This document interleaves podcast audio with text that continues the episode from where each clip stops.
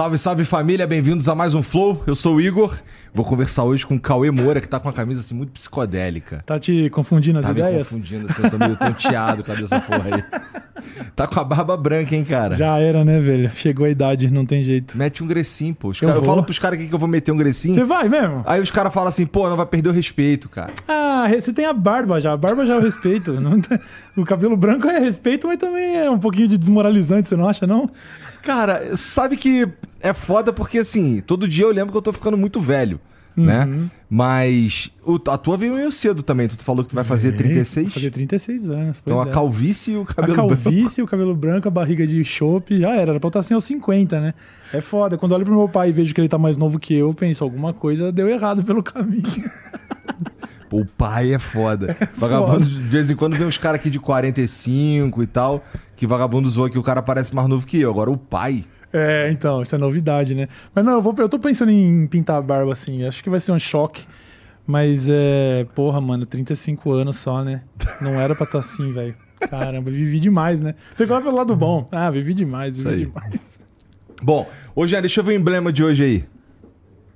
Caraca! Caralho, ficou maneiro. Nossa, e tá ali com o Bulbasauro ainda. Mano, como é o nome desse artista mesmo? Esse é o, é o Lipe O Nero. Lipe, ele é muito brabo, mano. Que Lipe isso. é hein? brabo mesmo. Bom, você que tá assistindo, você pode resgatar esse emblema aí, é totalmente de graça. É só entrar em nv99.com.br barra resgatar e usar o código CAUEZão. Só que é CAUEZA1, tá bom? Entra lá, resgata, tem 24 horas pra fazer isso. Depois a gente para de emitir e só vai ter acesso quem resgatou durante esse período, tá bom? É, se quiser também pode mandar mensagem pra gente. Se você estiver assistindo no YouTube, o link tá fixado nos comentários aí, no comentário da live. Se não, é nv99.com.br barra flow. E Cauezão, tu sabia que hoje é o dia do baralho? Dia do baralho. Pois é. Tu que é um ávido jogador de pôquer. Pois é, dia do baralho, cara. Demais, Cara, né? então, e, e- e, bom, a Copag que tá patrocinando o episódio de hoje é pioneira nesse, nesse lance de baralho, em vender baralho, na produção de cartas no Brasil. E, pô, baralho é maneiro porque, assim, cara, outro, de vez em quando a gente tá fazendo reunião aqui, sem sacanagem. De vez em quando a gente tá fazendo reunião aqui, pega ali um baralho, pá, vamos jogar uma cartinha, conversando, resolvendo problemas, jogando uma cartinha. É uma pá. linguagem universal, né? Cara, Não tem erro. todo mundo. Eu jogo baralho, assim. O meu jogo favorito é buraco. Certo. Eu sei que tu gosta de pôquer. Aham. Queria falar um pouco mais sobre, sobre pôquer já já. Mas, ó, é, é, no dia do baralho, que é o dia 13 do 9, Aham. é, em, é, em homenagem ao baralho 139 da Certo. Copag. É, bom, o tema desse dia de hoje aí é o Coringa. Que, bom, Coringa, além de estar presente em várias paradas da, da cultura pop, também, pô, faz um seu papelzinho no baralho, que é o Coringa de todas as. Sei lá, tá de bobeira, joga um baralho. E bom, é o seguinte, tá rolando aí, cara, uma ação em São Paulo e em BH, que todo final de semana tem uma blitz da Copag aí pra entregar uns prêmios. é, alguns brindes, brindes exclusivos, então o bagulho no, no sábado à noite, no fim de semana, na verdade, é ficar é, curtindo aí no um barzinho, pá, vai que vocês são atacados pela blitz da Bom Copag. demais, É sempre bom bom, né, ganhar um Porra. presentinho. Então, ó, entra lá no Instagram, o link tá aqui embaixo, tem aí no QR Code também. Segue a Copag no arroba Copag Oficial, tá bom? E, pô, se você entrar lá na copagloja.com.br, você gastar lá R$ 59,90, tu ainda ganha 30 reais pra tu torrar no iFood. Caraca, É bom maluco. demais.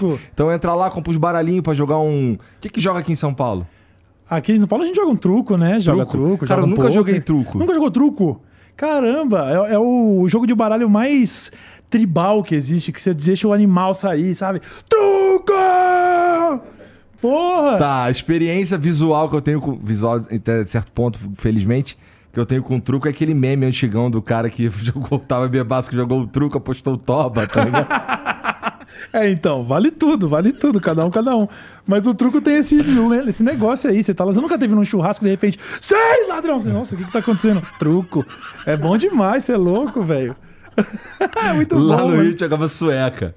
Sueca é um jogo parecido com copas fora, só que usa todas as cartas do baralho. Aham. É, bom, então, ó, entra lá, R$ 59,90, tu ganha 30 conto pra gastar no iFood. copagloja.com.br, demorou? E, porra, cara, esse bagulho de, de poker aí, que tu. Tu não vai virar profissional nunca, não? Cara, eu não vou virar profissional porque eu descobri muito cedo que você precisa de algumas, alguns talentos pra ser profissional que eu não, eu não tenho. Assim, o profissional é um cara que, apesar de parecer muito glamuroso, né? O cara joga poker. Pra, nossa, o cara joga poker pra sobreviver. Parece que Mas é. o nosso trabalho é sensacional Não, também, então, né? já tem essa, né? É. Já tem um trabalho fácil demais, né? Pra jogar poker. Eu já, Eu vou trabalhar e falar, merda, imagina que eu vou trocar de emprego agora. Não, Não, faz sentido. É só Não, falar as mas- merda que vem a moeda, né? O poker ele é um, um trabalho de muita disciplina, sabe?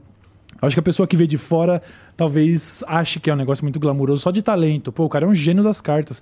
Fica lembrando de negócio de filme, assim, daqueles Aham. malucos. Sabe aquele. Como é o nome daquele filme que tem o Tom Cruise e o irmão dele, sabe? Que era o. Sei lá, não sei não. Ah, que o irmão dele é um talento lá que eles ganham mó dinheiro jogando Blackjack, por exemplo, né? O 21 do cassino. E acho que o jogador de poker é meio isso, é um talento nato, mas não, o poker é um jogo Tem de muita estudo pra caralho. muito estudo, muita disciplina e muita transpiração também. Mental, né? Transpiração só se estiver jogando no calor mesmo. se considera um bom jogador de poker? Já ganhou as mesinhas? Eu já ganhei um monte de mesinha, assim, de jogadores recreativos, né? Sou um bom jogador recreativo de poker. Mas existe um universo de diferença entre um bom jogador recreativo e um profissional. Eu, eu, eu sou bom o suficiente pra entender que eu não consigo arrumar nada com os profissionais, entendeu? Mas, é, entre a galera que é só entusiasta, Nota esses moleque que abre um monte de, de aba, ou tu só joga no físico. Não, não, eu gosto de jogar um online, mas é, não é muito a minha frequência, assim, não. O pessoal que joga online joga, como você disse, muitas telas, né? Muitas telas ao mesmo tempo, porque o jogador de poker ele é lucrativo no volume de jogos, né? Se você joga um, você tá jogando um torneio só, pode ser o melhor jogador do mundo ali na mesa, jogando contra a gente, a gente pode ganhar do cara em uma mão, em uma mesa. Porque o poker tem esse fator aí de variância, né? Que é como se fosse uma não sei explicar, de jeito, jeito muito leigo, matematicamente, variância é o que, algo que pode acontecer ou não, né? É um sorte e azar ali naquela questão. Mas ele não é o que define o jogo, né? Ele não é um jogo de azar. Você não vai ver profissionais de roleta por aí, profissionais de. Você já viu um campeonato de, de, de jogo de dado, craps? Não tem, né? O poker, que já foi reconhecido há muitos anos pelo Ministério dos Esportes brasileiro, inclusive, de um, um jogo da mente, né? Tá no mesmo Ele- patamar do xadrez. Ele chega, ele, ele tem a, a diferença do xadrez é que o xadrez não existe a tal variância. O xadrez é uma pessoa Não habilidosa. dá pra eu ganhar de um cara foda, Não dá, entendi. não dá. E o poker, ele, é- ele tem esse. Mas eu acho que essa, essa variância ele é o que adiciona uma, uma pimenta ali na brincadeira, porque você sabe que é o que torna atraente para pessoas recreativas como eu. Saber que eu posso ir lá jogar um campeonato mundial e vai que eu dou uma sorte, eu posso até ir longe. A, a realidade é que quem vive de poker consegue ganhar dinheiro e consegue ser lucrativo porque joga um volume de, de torneios muito grande. Então eles tomam decisões lucrativas que no longo prazo fazem o cara ganhar um dinheiro, né? Então Mas qual foi, qual foi o maior campeonato que tu já participou? eu, eu participei agora do maior campeonato da história do poker, né? Aconteceu agora em Las Vegas no meio do ano. Tu Ah, para o que tu tá fazendo, vai pra Las Vegas jogar um poker. Dura quanto tempo esse campeonato? Esse campeonato só de jo- jogados direto, assim, uns 10 dias. Nossa. Você- com, são maratonas de tipo 12 horas por dia. E um dia depois do outro, praticamente. Você tem ali um intervalo, às vezes um dia off aqui, outro dia off ali, mas é muito, muito poker, muito poker. Esse foi o maior torneio da história. Teve. Cara, acho que foram umas 12 mil pessoas que jogaram esse torneio, por aí. É, foram 12. Caralho. Em premiação distribuída só dentro desse torneio, foram 93 milhões de dólares. E o primeiro lugar levou 12 pra casa. 60 milhões de reais, só pro campeão. Dá pra brincar, né? Ah, dá pra descansar, né? Dá pra parar até de falar merda no YouTube se eu ganhar um negócio desse. Eu até falei pra rapaziada, eu falei, ó, rapaziada, eu tô indo lá jogar, vou postar tudo pra vocês saberem. Se eu sumir em algum momento é que eu ganhei, porque eu não apareço na internet nunca mais. Mas estamos aqui, né? Então já viu que não, É. não foi bem isso. Mas deu pra morder um pedacinho, pelo menos? Cara, não, porque o, um torneio de pôquer ele premia geralmente 15% de todos os participantes. Então, se 10 mil pessoas jogaram, o top 1.500 vão morder um negócio ali, né? Custa 10 mil dólares só pra você entrar nesse torneio. Eu tava entrando, eu fui com patrocinador e tal. Eu não, não investi esse dinheiro, felizmente. Também não. Mesmo que eu ti- tivesse. Eu tinha esse sonho de jogar, mas, porra, 50 mil reais pra jogar um torneio, sabe? Dá pra. É. Pro tipo de jogo que eu jogo, dá pra jogar 5 anos, sacou? Tipo, eu jogo torneios de 100 reais, 200 reais, sabe? Mas eu tive essa oportunidade e aí eu joguei e até fui bem, assim. Eu fiquei, eu fiquei lá na posição 2.600 de 12 mil, assim. Porra, tá. Só que eu Pô, precisava ficar na 1.700, 1.800. Pra ganhar a primeira premiação era de 15 mil dólares, tá Mas tu acompanha essas porra, tu fica assistindo. Eu- Co- Como é que essa porra entrou na tua vida, cara? Cara, em 2008 eu tava na faculdade e aí eu não me lembro exatamente como eu conheci o poker, mas assim que Foi eu matar uma aula no bar, pô. certeza, eu tenho muito mais hora bar do que hora aula, mano. Certeza. Ainda fiz faculdade, essas faculdades pagou passou, sabe, Aham. meio merda do interior de assim, Jundiaí. Você acha? Mas nem eu, inclusive fiz TCC, nem busquei o diploma, tá ligado? Porque daí já tinha o YouTube na época já, eu falei, ah, Se formou em quem, então? eu sou formado em publicidade, propaganda. Nunca, mas assim, te- tecnicamente, né? Eu não colei grau e nem peguei o diploma, mas eu fiz o TCC, então dá pra considerar. E aí, 2008, a- lá- nessa época, a TV já passava acho que ESPN, Band. É mesmo? Já passavam uma- essas coisas desse campeonato mundial que eu joguei aí, a World Series of Poker, sabe? E aí eu me interessei logo de cara, assim, porque. Primeiro teve também aquele lance. Primeiro não, mas já tinha filmes que falavam de poker, tinha o Rounders lá atrás. Depois teve o 007 Cassino Royale, que saiu também. E aquilo, porra, muito. Era um negócio que achei muito atraente, assim, o conceito de um jogo da. da eu já gostava de jogar um, um truco em churrasco, essas coisas.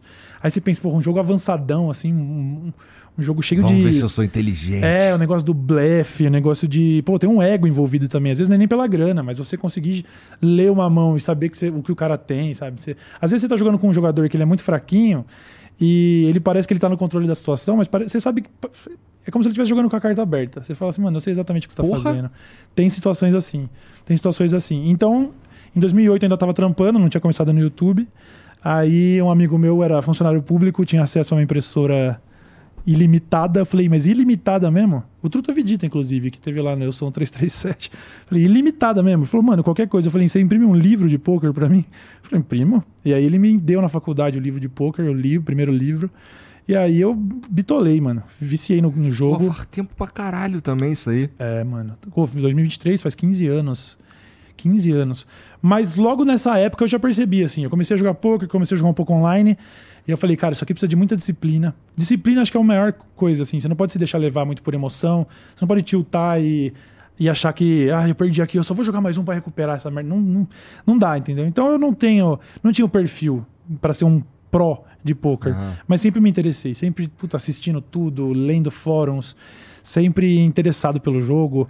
Fui fazer curso depois, porque você tem essa parada de curso de. de, de- sei lá, eu tenho um pró. É, eu acho que eu, acho que eu, que eu conversei com os caras da Fúria, eles me falaram que tinha umas mentorias.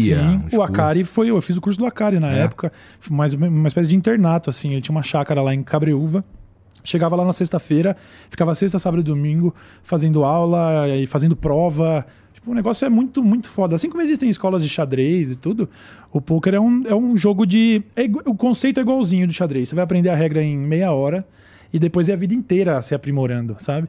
É, eu experimentei jogar pôquer, assim, algum, poucas vezes. Uma delas com lá na BSOP, Uhum. que teve no, acho que no World Trade Center. Sim, ali E, na, na marginal. E porra, e, e aí tinha, um- tinha uns caras jogando comigo que assim, nossa, eu tomei pau de todo mundo. Os caras me dando dica ao vivo, assim, ué, mano, não faz assim não, faz daquele jeito ali.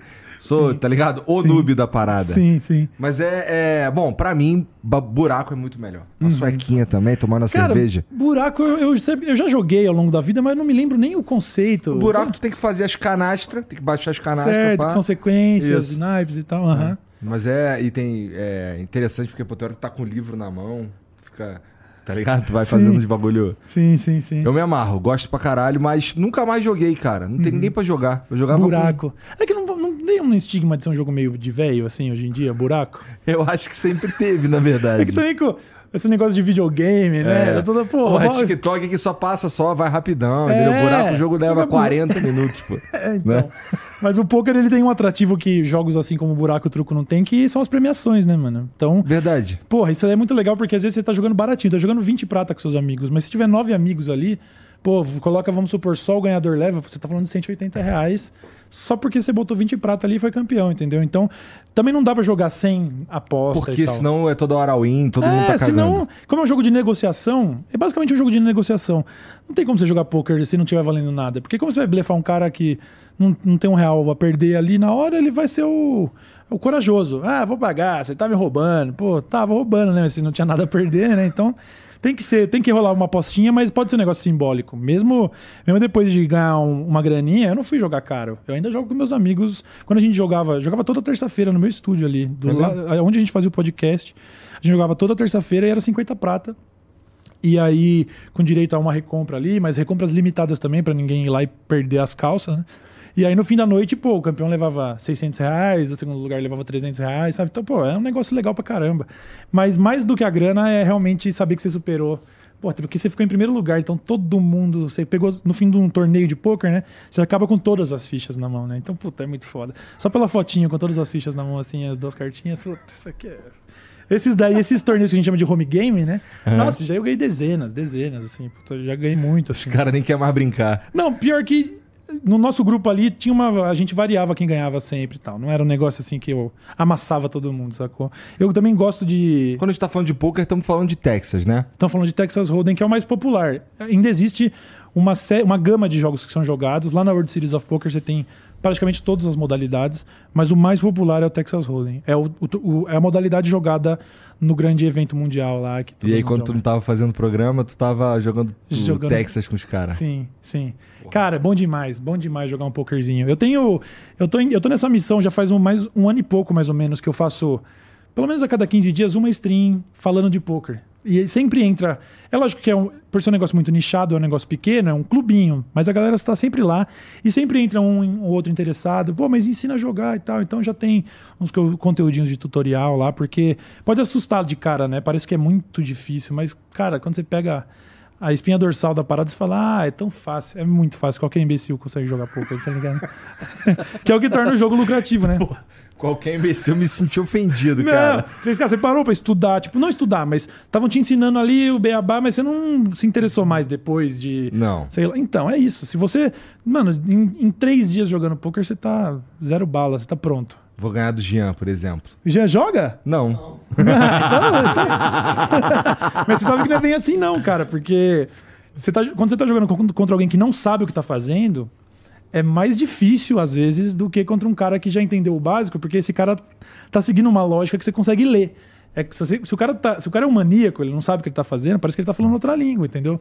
Você fala, por que, que ele fez isso? Nossa, eu fiz tudo certinho, mas o cara agiu como um, um louco, entendeu? Eu consigo entender. É a mesma coisa quando eu tô jogando jogo de luta com esses moleques que eles ficam roçando o controle, tu não sabe nunca o que que vem. Então, né? é isso, é isso. Então, às vezes é mais fácil ganhar de um jogador iniciante do que o total noob, assim, tipo, um newbie, que acabou de aprender. Porque, como eu disse, tem a tal da variância, né? Então, o cara pode ser, puta, fiz tudo certinho, mas o baralho virou lá, o cara tem uma quadra de ais, acabou, não tem o que fazer, né? E é isso que torna o jogo atraente, porque daí o cara vai ganhar de você e ficar, porra, então. Então o teu talento aqui, aí ele volta e perde dinheiro. Tu joga depois. outro, algum outro jogo de carta, tipo, sei lá, não necessariamente baralho, mas Magic. Já jogou essa porra? Não, não. Quando na época Esse do. eu joguei pra caralho. É. Eu joguei, eu, tipo assim, eu tenho bons amigos que jogam. Eu cheguei a fazer até uma propaganda de Magic. Que tipo com- de nerd é você Eu sou um nerd do. que não jogou Magic? Pois é, né? Pois é. Eu só jogo de jogo de tiro, cara. Jogo de tiro e poker. É só isso. Desde, mano, há mais de 15 anos, né? Jogo de tiro há mais tempo ainda, né? Jogo de é, FPS e poker, FPS e poker. Qual que é o. FPS que tá bombando agora? O CS, talvez. O CS2 tem esse hype aí, mas o Valorant tá num bom mesmo? momento, né? O Valorant vive um bom momento aí. Esse é o jogo, jogo que tu tá, jogo de tiro que tu tá curtindo. É, esse aí é o que eu tô todo dia lá, cara. Mas é, o CS2 tá pra vir aí, né? E aí a galera tá hypadaça. Vai mudar muita coisa? Pelo que eu vi, não vai mudar tanta coisa. Os mapas vão seguir os mesmos. Acho que o que muda bastante no meta do jogo é a tal da Smoke, né? Que vai mudar Ah. a física da parada. Então, Eu vi, achei muitos maneiro. daqueles pixels que a galera aprendia pra poder smocar a janela lá do. Aí agora vai mudar pra caralho isso e tal, né? Aí você vai cons- conseguir fazer. dar uma renovada no meta, né? Mas eu fiquei um pouco bolado com isso, porque eu, que, eu, eu comecei a jogar CS lá no 1.3 em 99, tá ligado? Porra! É, muito tempo atrás, mano. Muito tempo atrás mesmo. Eu acho que eu comecei no. Eu, não é que eu come- comecei, parece que eu jogo até hoje, mas assim, eu joguei 1.5, 1.6, depois joguei um pouquinho do. do, Do, Do Gol. Gol. Uhum. só um pouquinho. E não manjo muito. Não, jogo de tiro não é minha parada, não. O vagabundo fica me Ah, é? zoando que eu sou ruim pra caralho. Sério? Você é do É. Dota, né, mano? É, eu gosto de jogar Dota. É, então, eu não, pra mim Dota é um bagulho que eu não- também não, não entendo, assim, é um negócio que se- é menos intuitivo com jogo de tiro, né? Então você bate o olho e não sabe nem o que tá acontecendo, eu não manjo nada. Minha mulher definindo o Dota é um monte de bichinho, daqui a pouco todo mundo explode. Caralho. Tipo isso. E aí o CS eu tava nesse hype de quando falaram vai sair um novo, eu falei, pô, talvez seja um bom momento. Assim como o Valorant eu peguei do dia 1, né? Falei, pô, já tô velho, mas dá pra competir com uma molecada, porque se eu chegar no dia 1 eu não vou precisar ser muito nerd, né? Só começar a jogar. Mas o Counter-Strike 2 não vai trazer novos mapas, não vai trazer novas armas, não vai. Então, vai mudar, mas não vai mudar muito, né? Entendi. É co- tipo, é tipo um, um- um update, tipo uma atualização Como se fosse jogo. uma grande atualização, é, pois é. A galera tá hypadona aí. Eu vou testar, vou testar, mas com 35 anos você já não tem o mesmo reflexo, né? Bom, o Fallen falaria algo diferente, né? Você vê que eu não Mas sei, que é sei a idade dele. Ele é uma aberração, né? Ele, Ele é tem aberração. 32, 33, por aí. É, ele é uma aberração, né? Sou muito fã, sou fanboy do Fallen, com certeza, mano. E, porra, esses dias que tu ficou lá, na- lá em Las Vegas jogando na- o poker lá, na Uhum. WSOP, Tu largo, tu não teve programa? É, não teve. Eu avisei com antecedência que eu tava indo fazer esse trampo. Não fiquei muito tempo, não. Fiquei. Acho que a gente ficou uma semana off, vai. É, eu fiquei semana, semana passada, como eu te falei antes de começar aqui. Eu tava na Polônia, eu também não, não teve flow. Mas, cara, isso daí era uma parada que a gente escolheu testar Uhum. pra ver como é que, a, que o YouTube se comportava. Sim, sim. E parece que tá normal. Parece, Então, né? Vamos ver. Eu fiquei. O nosso, como o nosso programa é muito novo, né? A gente completou um ano faz. A gente tá com um ano e dois meses agora, né? Foi, foi agora, dois meses atrás que fizemos o primeiro ano. A gente teve esse receio. Falou, cara, vamos ficar uma semana, a gente tá fazendo todo dia agora. Ficar uma semana sem postar. Quando voltar já não vai ser a mesma coisa, hein? Mas, pô, felizmente a galera é muito, muito. Todo dia, porque agora é pertinho também, né? É, nossa, a gente tá do lado. O Load e o Buba moram mais perto que eu do, do, do estúdio. Eu ainda pego o carro e dirijo 15 minutos. Eles vão a pé pro estúdio agora. Então, Porra. muito mal na roda. Muito é, da hora. pra mim também ajuda bastante o fato de. Eu também, eu chego, se eu pegar o carro, eu chego aqui em 5, 10 minutos no máximo. Uhum. Se eu vier me arrastando. Sim. Então, porra, não tem trânsito, entendeu? São Aham. Paulo a gente meio que tem que buscar essa porra mesmo. Sim, Senão fudeu. pois é. E, porra, como é que é? Um ano e? Um ano e dois meses. Maneiro? Cara, Mais mane- maneiro ou menos maneiro que o Poucas? Você tem. São propostas bem diferentes, né? Porque a gente agora tá nesse bagulho de falar de notícia e a gente conversa com pessoas uma vez por semana, quando muito, porque tem vezes que a gente simplesmente nem. Ah, essa sexta não vai ter convidado, não, porque tem muita notícia legal. Então, é, quando a gente tem convidados, a gente tem menos views ao vivo até. Tipo. Que interessante, Pois cara. é, cara. A gente tá com uma média ótima, assim. Todos os dias tem quase 10 mil pessoas assistindo as notícias. E às vezes a gente tá com uns convidados massa que tem 5 mil pessoas. A galera não tá interessada. O, podcast virou um programa de notícia, entendeu? E é legal porque. Mas isso é bom? Tu, era isso que tu queria? Era isso que eu queria. Era isso Pô, que eu queria. então. É, mas ao mesmo tempo a gente entende que conteúdo de notícia, como eu já tô fazendo, eu já fazia lá o giro de quinta há vários anos. Ele pode ser ter uma notícia muito quente que ajuda o vídeo a andar. Por exemplo, no dia que o Bolsonaro ficou inelegível, a gente colocou quase 25 mil pessoas só pra ouvir a gente comentando notícia. Sem convidado, é um bagulho muito foda. Mas só era que, de se esperar também, né? sim, Vamos ver o que, que os caras vão Vamos falar. ver o que eles vão soltar falar. fogos e É, o caralho. Mas soltamos mesmo. É, só que esse neg- ele tem tipo uma duração muito curta, né? Tipo, ele tem 48 horas de views e É depois verdade. morreu. Então a gente teve episódios que tinha 5 mil pessoas assistindo, mas que hoje tá com 600 mil views. E os episódios nossos têm uma média hoje de 80 mil views, porque é só 24 horas de duração, entendeu? Então são prós e contras, tá ligado? Entendo. O Poucas é por causa do acesso que eu tinha lá dentro do UOL, a gente conversou com muita gente foda, mas a gente tá começando a construir isso também. A gente tá com uns, uns bons nomes, uns políticos indo lá, um pessoal do, do rap agora, principalmente com a ligação que o Load tem, né, com o hip hop e tal. A gente vai deve anunciar agora, segunda-feira a gente vai ter um convidado bem massa aí. Pô, maneiro. Então a gente tá tá caminhando assim, tá caminhando bem legal, mas é uma dinâmica bem diferente, né? O Poucas eu fazia uma, uma vez por semana. Ficava ansioso pra caralho, porque ia entrevistar umas figuras importantes e tal. Eu não sei como vocês conseguem trocar Cara, ideia então, sem mas, ficar ó, nervoso. mas tem uns caras que eu fico, cara. Que assim, É. não é nervoso, mas é meio apreensivo e com medo de parecer burro demais. Geralmente com um filósofo, tá Sim, ligado? Filósofo em, em geral, eu fico, caralho. Teve um dia, cara, eu conversei aqui com a Lucelena Galvão, a filósofa tal, estamos trocando ideia aqui, e eu saí, eu fui, eu fiquei sem sacanagem, uns dois dias falando, caralho, como eu sou burro, não foi, Jean? Mas isso é um sentimento não Nossa, só ruim. cara. Você pensa, pô, tá aí, eu Eu, cara, eu, eu, eu, eu comecei a ver de me inscrever na faculdade de filosofia e tudo. sem sacanagem, cara.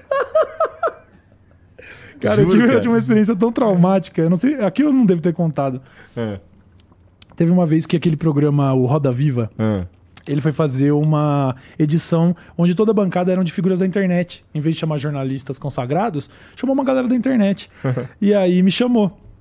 Quem que era o cara? Era um- o Karnal e o Pondé no centro. E só gente do, do YouTube, blogueiros e tal, fazendo perguntas. E eu cheguei lá achando que ia ser o, o que o tom da parada ia ser a internet, isso, né? Um bate-papo, mas assim, umas perguntas mais casuais, que não ia ter, ter esse viés super jornalístico, porque não somos jornalistas. Mas aí eu me enganei, porque eu cheguei lá, os, os youtubers estavam com assessoria jornalística e outro com notebook digitando perguntas, e eu, mano, eu tava exatamente assim, de bermuda, inclusive. Falei, mano, eu tô muito, muito mal preparado pra esse momento. E aí eu cheguei lá e eu comecei. isso? Faz bons anos isso. Tá. Eu comecei a anotar num papel assim, falei, alguém me arruma uma folha sulfite. Eu comecei a anotar umas perguntas. Aí eu falei, Aí beleza. vai o filho da puta de tu faz a tua pergunta. Exatamente isso, mano. Nossa, exatamente isso. A pessoa de antes fez a minha pergunta. Mano, comecei a passar mal, mano. Eu nunca fiquei tão nervoso. Ao vivo. Já tava na internet. É, a internet inteira já tava lá. Lá vai os, os youtubers falar merda. Só que todos eles mandando bem. E eu falei: não, relaxa, você anotou sua pergunta, tá tudo certo. E a pessoa antes de mim fez a minha pergunta. Eu só rasguei o papel e falei: nossa, mano, fudeu. E eu nem lembro muito o que eu perguntei, porque eu tava quase tendo um teto preto de nervoso ali, mano. Eu tava perguntando, nem ouvindo a resposta dos caras, só tentando não desmaiar, mano. Foi. Tu Surreal, fez uma mano. pergunta Surreal. Nunca mais eu faço isso, mano. Fez Nunca a mais. pergunta só, passou, Não, eu acho que deu tempo de cada, cada convidado fazer duas perguntas. Negócio- sofreu duas vezes. Mano, foi horroroso, mano. Horroroso. Eu tava passando mal, velho. Passando mal, mano. Passando Caralho. mal. Horrível, mano.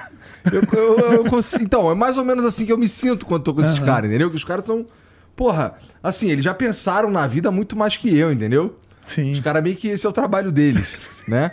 E aí tu entra numa que tu, porra, aí tu começa. Eu, eu, pelo menos, começo a querer é, falar de, porra, do jeito que a sociedade tá hoje, do, do meu ponto de vista que é, porra, acho que a galera tá muito ligada em parecer as paradas, não sei o quê. Aham. E aí a gente vai por aí, acaba, vai falar um pouco de, sei lá, de Deus, do universo, fala um pouco da, da vida de uma forma geral, mas a minha, a minha preocupação é ser, porra, será que minha pergunta foi muito burra, mané? Caralho. E com a Lúcia, com a Lúcia, cara, toda vez ela. Todos os problemas que eram postos eram assim, cara, é, o ser humano tá na Terra pra se tornar um ser humano melhor. E enquanto ele não se tornar melhor, esse problema aí vai acontecer. A gente sempre chegava nessa. Sim. Aí, como a gente sempre chegava nessa, eu ficava, puta, viado, eu sou muito burro. Eu só sei fazer pergunta que é a mesma resposta. É, mas aqui é só ter uma resposta. É foda. O segredo é entrevistar político. Isso você tá ligado, né? Porque você, você joga uma pergunta, o cara fala meia hora. Então. Eu, na época do Poucas, eu entrevistei o Suplicy, eu, eu anotei 10 perguntas. Eu fiz duas em uma hora e meia. tá Mas ele ligado? fala também devagar pra caralho. É. Ele cantou no Poucas? Não chegou a cantar. Cara, aquele cantar. cantou. Como é que é? É. Uma música do Bob Dylan. Ah, aquela. É... Gone with the Wind. Ga- Aham. Tá ligado? Sim, can- sim, ficou sim. cantando aí, queria que a gente cantasse junto. Você cantou com ele ou não? Cara, eu não sei a letra, né? Então eu não cantei. Foda, foda. Mas foi maneiro conversar com ele, cara. É uma ma- figura. Eu me amarro a conversar com os coroa, Sim. tá Sim. ligado? Os coroa, pô, já viveram. Eu- Cara, eu já tive oportunidade, já tive. É, é, a oportunidade de conversar com um moleque muito novo. Muito novo, assim, a minha nota de corte é 25, tá ligado? Aham. E, e, cara, esses moleque, eles parecem entender demais da vida, cara. Nossa, é uma arrogânciazinha, mas não do mal, né? Mas não, ele... não é do mal, é, é justamente é que assim, Sim. meio que tu, tu, tu. Ele tem certeza que aquele é o melhor jeito. Aquele é o jeito de resolver o mundo, tá Sim, ligado? sim. Tu fica, caralho. A gente já foi assim, né? Não tem jeito. É. O papo de velho, eu falei, eu já fui assim também, né? Mas é verdade, Ah, tá né? com a barba aí já branca mesmo? eu pô? posso falar, né? Mas é verdade, né? A gente não tem. Nossa, eu nem lembro quem foi a, última pessoa nova que a gente trocou ideia. Apesar de que os políticos que a gente tá recebendo lá, eles são bem novos também, porque eles representam, né, uma, uma linha de pensamento muito jovial, né? Tipo, a Samia Bonfim deve ter 32 anos, o Renato Freitas tem. Renato Freitas é um pouco mais velho, tem 39, eu acho. Os últimos dois políticos que a gente entrevistou. Mas tá tudo assim nessa faixa, sacou? Então é uma galera que dá pra trocar uma figurinha legal, é um pessoal muito cabeça aberta e muito fácil de bater papo, né? Porque você sabe Mas que. é da última vez, quer dizer, eu acho que na primeira vez que a gente conversou, tu me falou que tem uma limitação.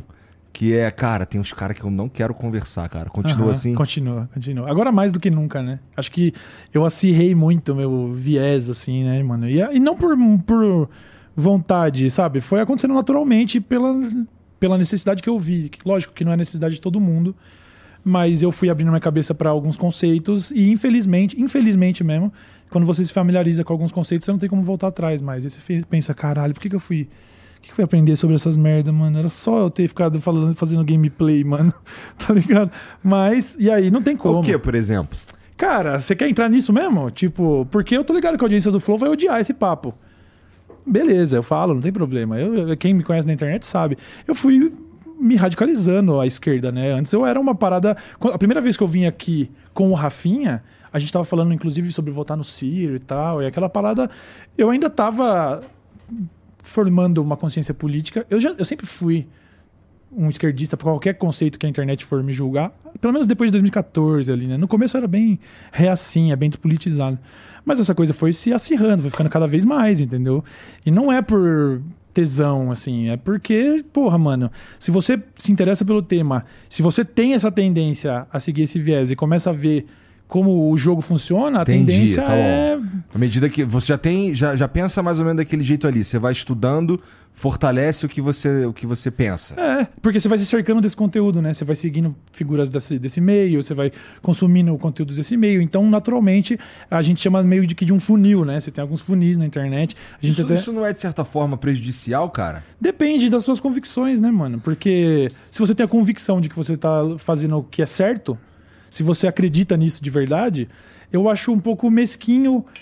É desonesto com o público eu falar, mas eu estou aberto a todas as opiniões. se eu acho que não é umas são eu tô- erradas. nem disso que eu tô falando, não. Eu acho que você tá certíssimo, inclusive. Aham. Eu acho que é... Eu gosto quando o cara... Eu acho humano quando o cara ele deixa claro o que, que ele tá pensando, Uhum. entendeu? É, E eu gosto mais ainda quando ele tá falando a verdade. Uhum. Porque tem vários que não estão também. É, O que eu tava dizendo era o lance de assim, chegar pra você, você começa a seguir pessoas desse perfil ou que falam sobre isso e começa a chegar pra você informações só daquilo, você vai cercando, Aham. né? Aham. Que é meio como as, as redes sociais funcionam Sim, mesmo, sim, né? sim. Mas porra, é pelo, eu pelo menos curto é, ver o que, que o cara tá falando, ainda que eu não concorde com ele, tá ligado? Sim. Então eu, eu, eu tenho meio que tento tomar um cuidado pra não para que para não ser cercado Uhum. não sei se eu consigo, né? Não sei se eu tô conseguindo, na verdade. Mas, é... Então, eu, de vez em quando eu apanho, por exemplo, porque eu sigo o Bolsonaro e eu sigo o Lula também, tá Aham. ligado? Eu sigo, sei lá, eu quero ver o que que tá acontecendo e, e deixa eu ouvir aqui a tua ideia aí, mesmo que eu ache uma merda, Sim. tá ligado? Sim. E eu não tô falando necessariamente de trazer no flow, Uhum. tá ligado? Eu tô falando de... pô, deixa eu só ver o que que você tá falando. Sim, sim. porque sim. tem uns malucos que... Tem uns malucos que falam as merda com tanta convicção, cara, Sim. que puta que pariu mesmo. Não, é foda, mas você en- entende que quando você tá numa posição como a minha, é, onde é complicado, é complicado porque é um pouco intransigente mesmo. E infelizmente é como é, entendeu? Eu vou. Se eu tenho a convicção de que tudo que o Bolsonaro tá falando é uma merda, talvez seja importante realmente eu ouvir. E eu ouço, eu ouço pra caralho. Ele é o tema número um do nosso programa, então a gente fala, a gente ouve tudo que ele fala. Mas é difícil essa coisa de ficar tentando credibilizar umas, umas figuras que a gente sabe que defendem ideias diametralmente opostas às minhas. Então, sabe, às vezes também é só dar murro em ponta de faca, tá ligado? Eu É, acho- Geralmente é dar murro em ponta de é, faca mesmo. é. Eu acho nobre a, a disposição. E isso, isso não é uma coisa que só você faz, né? Eu, eu sigo muito jornalista e todos eles têm isso, sabe? Não, eu, por exemplo, às vezes eu caio num perfil X lá que eu falo, ah, deixa eu ver quem que segue esse cara, sabe? Pra... E aí, pô, tem 30 em comum comigo. Por quê? Eu sigo um monte de jornalista, um monte de comunicadores, então tá tudo bem, sacou? Mas eu, eu acho que eu, puta, mano, eu já me estressei tanto com essa parada que é isso. Eu, pô, eu tenho uma convicção. Eu entendo que eu tô fechando portas pra mó galera. Eu sei que aqui, inclusive, a audiência. Não tô falando que é uma audiência de direita, mas é uma audiência que combina com isso que você tá falando. Não, vamos ouvir o que você tem pra falar. Eu não, eu não sou assim, entendeu? Eu não sou assim, eu sou radical. Hoje eu sou radical, entendeu? E não dá pra compactuar. Eu não quero saber o que o Kim Ta- Kataguiri tem pra falar. Pode continuar falando. Não vou defender até o final o direito dele falar, desde que, lógico, dentro das quatro linhas da Constituição. Roubando a, para- a frase do A frase Bolsonaro. do aí. Bolsonaro, que disse isso ainda hoje na entrevista pra Mônica Bergamo, que eu estava vendo também. Então é isso. eu- Eu sou interessado, mas não. Tá. é- Essa parada de usar o meu espaço na internet. Pô, mas não vai receber ninguém no seu programa? Não vai receber um político de direita no seu programa? Não, mano. Não. E tá justo pra caralho. Afinal, todo mundo sabe o que, que você pensa, todo mundo sabe como você quer fazer teu programa e Uhum. no fim das contas o programa é teu. Pois Né? é. Não, mas do caralho, eu acho do caralho de verdade isso que você faz. Por mais que a gente tem que olhar um pro outro e entender, ó, esse cara trabalha desse jeito, não é É. meu jeito, e acabou, vamos conviver dentro do, né, dentro dessas discordâncias que tem que existir, entendeu? Mas eu não sou essa pessoa, entendeu? Mesmo, mesmo quando eu tô fazendo poucas lá no UOL, e aí tinha também o patrão ali que falava, pô, mas não quer conversar com tal figura? Eu falava, mano, não. Não tenho nenhum interesse de conversar com esses caras. Nenhum, velho, nenhum, entendeu? Porque, primeiro que eles. Eles, muitos deles criminalizam o tipo de coisa que a gente tá falando, sabe? Muitos desses políticos, a gente vai falar sobre comunismo, coloca no mesmo patamar do nazismo e fala que são duas doutrinas que assassinam e matam e que as duas tinham que ser proibidas, não sei o quê. Sabe, não dá. As pessoas, se pudessem. Tem algumas figuras aí da extrema-direita que não tenho a menor dúvida que se pudesse apertar um botão pra sumir, apertava. Então, sabe, ficar dando. tentar dar voz pra gente que quer destruir eu e tudo que eu penso. Então é isso. Concordo que sou intransigente sim. E tá tudo bem, velho. Tá tudo bem. Não abro mão disso, mano. Não tem problema. E, porra, teu programa tu falou que tu fala de notícia o tempo inteiro e de vez em quando tem os convidados. Uhum. É, você falou também que é isso, era você queria que, que o programa virasse. Sim. Isso aí quando é, faz parte do, do conceito, então, que tu. Como é que foi isso daí, cara? Tu pensou junto com o Load, tu chamou o Load pra participar? É, não, não. Esse projeto era meio do Buba, na verdade, porque a gente. Eu e ele, a gente tá envelhecendo juntos, né? O Buba fez faculdade comigo, então a gente tem mais ou menos a mesma faixa de idade. Ele é um pouco mais novo só. Porque eu, eu, eu me atrasei um pouco para entrar na faculdade e tal. E a gente tá envelhecendo e entendendo que tem um prazo. O tipo de conteúdo que eu faço. Não, é, não um prazo, mas ele tava mudando já. E eu não queria ficar preso aquele formato que eu criei 13 anos atrás, de, de fazer as edições e tudo ser muito micagem. Mas também mudar o conteúdo assim da noite pro dia, para dentro do formato vlog com jump cut, a gente entendeu que o podcast é uma linguagem que fazia muito sentido pra gente nesse momento, sabe? A gente falou, cara, vamos sentar e trocar ideia. Em vez de só ficar. é, Pô, a gente vai ficar xingando o Bolsonaro micagem durante 12 minutos num vídeo, ou vamos tentar desenvolver ideias e tal, né? E como eu já tinha tido experiência com o Poucas e tudo, essa ideia começou a surgir com o Buba já há muito tempo, assim. Falou, velho, a gente precisa fazer um podcast sabendo que a gente vai ser mais underground, porque não é um podcast de convidado. Vai cara, ter- mas então, eu, eu discordo que é underground, cara. Tu sabe o quão difícil é colocar 10 mil pessoas É, ao vivo, a gente, a gente realmente fica muito feliz. É um verdadeiro trunfo, né? O IBEST tá rolando lá e a gente tá do lado de vocês ali no. Se não me engano, é, no top, É. top- entre os últimos quatro, assim, do Brasil. Daqui a pouco tá fechando o top 3. E tá lá o Flow. Pô, que interessante. O Acho intelig- que eu nunca falei dessa porra. é, tava lá Eu o nem sabia. Flow, Inteligência Limitada, o Mano a Mano e o Dessa Letra Show. Cara, Pois é. E então é te fala, único... uma galera, ah, então não é underground, Não, vai. não é, mas pertence a um movimento. Não é nicho, mas assim, a gente sabe que metade das, das portas do Brasil já estão fechadas, né? Porque nós somos um podcast Mas, com viés. Sim. Mas, Mas, por outro lado, a outra metade tá te olhando. E, e não, é, não é exatamente a metade, vai, é um terço. Uhum. Né? é, é, pois é. Tem uma galera que tá aberta. Mas a gente sabe que a gente tem um discurso meio radical e que isso vai assustar, mesmo. Assim, a pessoa não politizada já vai olhar e falar: não, isso daí é demais pra mim, tá tudo bem. Era a proposta sempre foi essa. Sempre foi essa.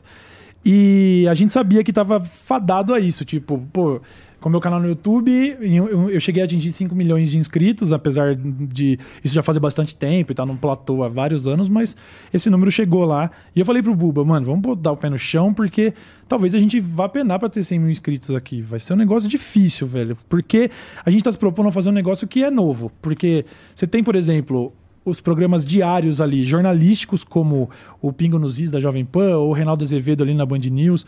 A gente vem com uma proposta de fazer jornalismo freestyle, entretenimento jornalístico. Tipo, a gente não tá querendo dar opiniões E fortes. com, são- vi- e com viés bem claro que pra mim é honesto.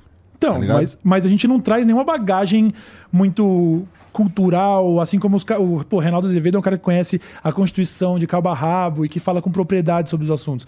A gente quer pegar esses temas jornalísticos e fazer entretenimento em cima. É comentar de um jeito engraçado, meio catártico, porque o Brasil tava numa situação tão absurda que a gente falou, vamos tentar rir da desgraça de um jeito que não seja de mau gosto também, Aham, né? aham. Mas vamos tratar com ironia alguns assuntos.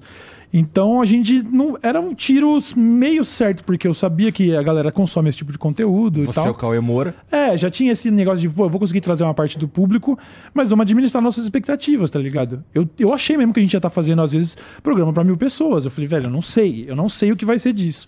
Vamos arriscar, fiz um investimento ali de construir o, o estúdio e tudo, comprar equipamento. Você me ajudou nesse começo também, tá ligado?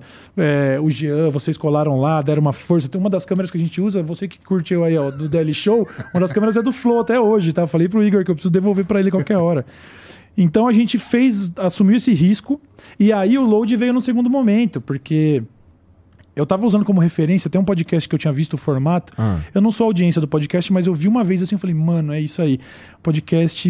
É o? H- H3, o H3 lá Ah, do. tô ligado. Que é uma bancada gigante. Tem ele, daí tem duas pessoas, É. aí tem um cara no link lá em outro estúdio, às vezes entra um cara que tá numa telinha e tal. Eu falei, mano, vamos fazer um grupo, vamos fazer um podcast de mais gente. Até porque eu também já tô meio cansado, faz 13 anos, né, que eu tô fazendo vídeo, e eu quero sair do, do spotlight, assim, eu quero poder, pô, daqui cinco anos, falar, mano, a bancada do Daily Show tá formada, eu vou participar uma vez por semana, vai. Outros dias a gente vai falar sobre cultura pop, esportes, sei lá, vamos formar uma grade legal com colaboradores, tá ligado? É, foi o que eu fiz mais ou menos com o Flow Esporte Clube, cara. Eu comecei, Uhum. eu participava de todos os episódios. Durante o ano passado eu participei de todos os episódios também. E esse ano eu tô mais.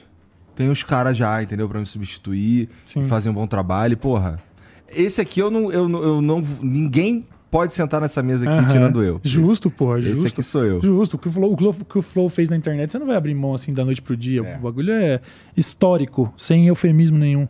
É, E aí, eu falei, comecei a conversar com o Buba que nomes a gente conseguiria chamar, mas que não daria pra ser nenhum superstar da internet, porque essa galera já tem o seu próprio corre. Eu tive em algum momento o papo de fazer com o Lucas, cheguei a comentar com o Cid, chegamos a especular várias paradas, mas eu falei, mano, teria que ser alguém que que a gente entenda que está em busca disso agora, que talvez esteja numa situação onde cabe isso numa agenda e tal, né? Imagina se tivesse tentado. Quando a gente veio aqui, eu e o Lucas, a gente saiu daqui e o Lucas chegou e mandou uma mensagem. E aí, vamos fazer essa porra então, vai. Chegou a rolar esse papo.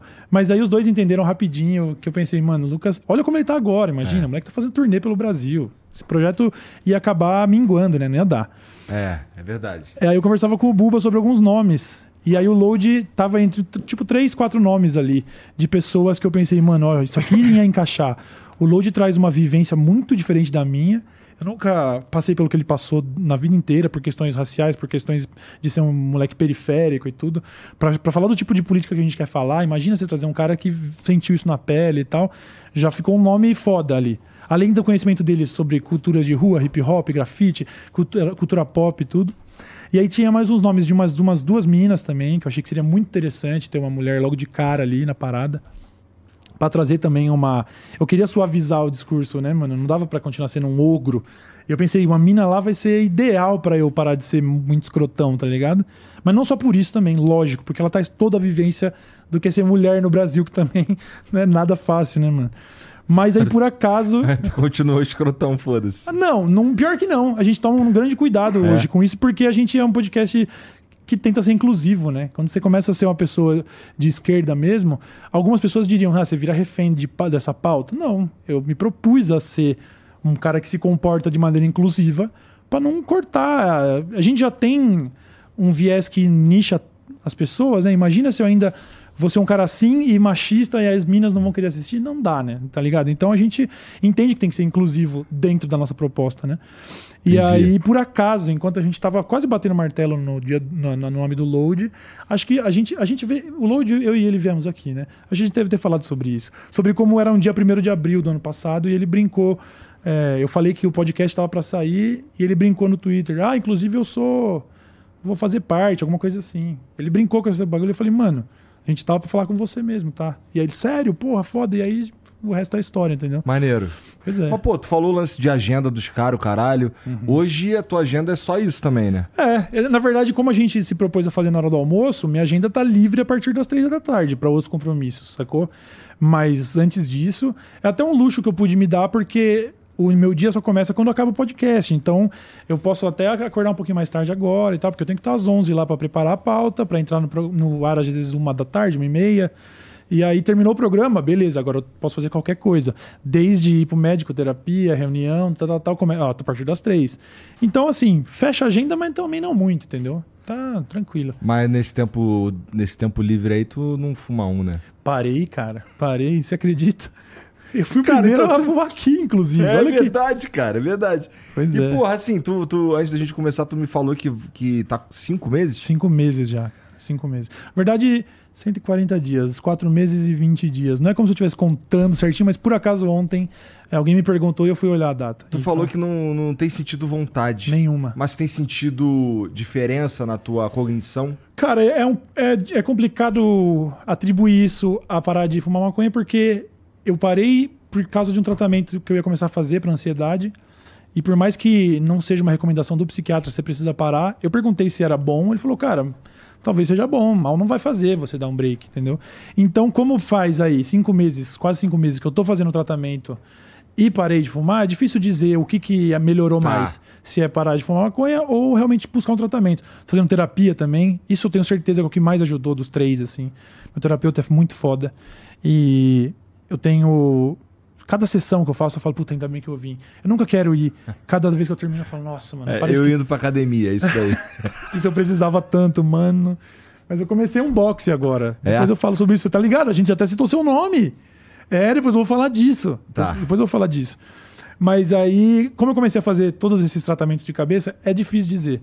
É, eu sei, mas eu sei que no fundo fez bem, sim. Fez Entendi. bem porque a relação com a cannabis.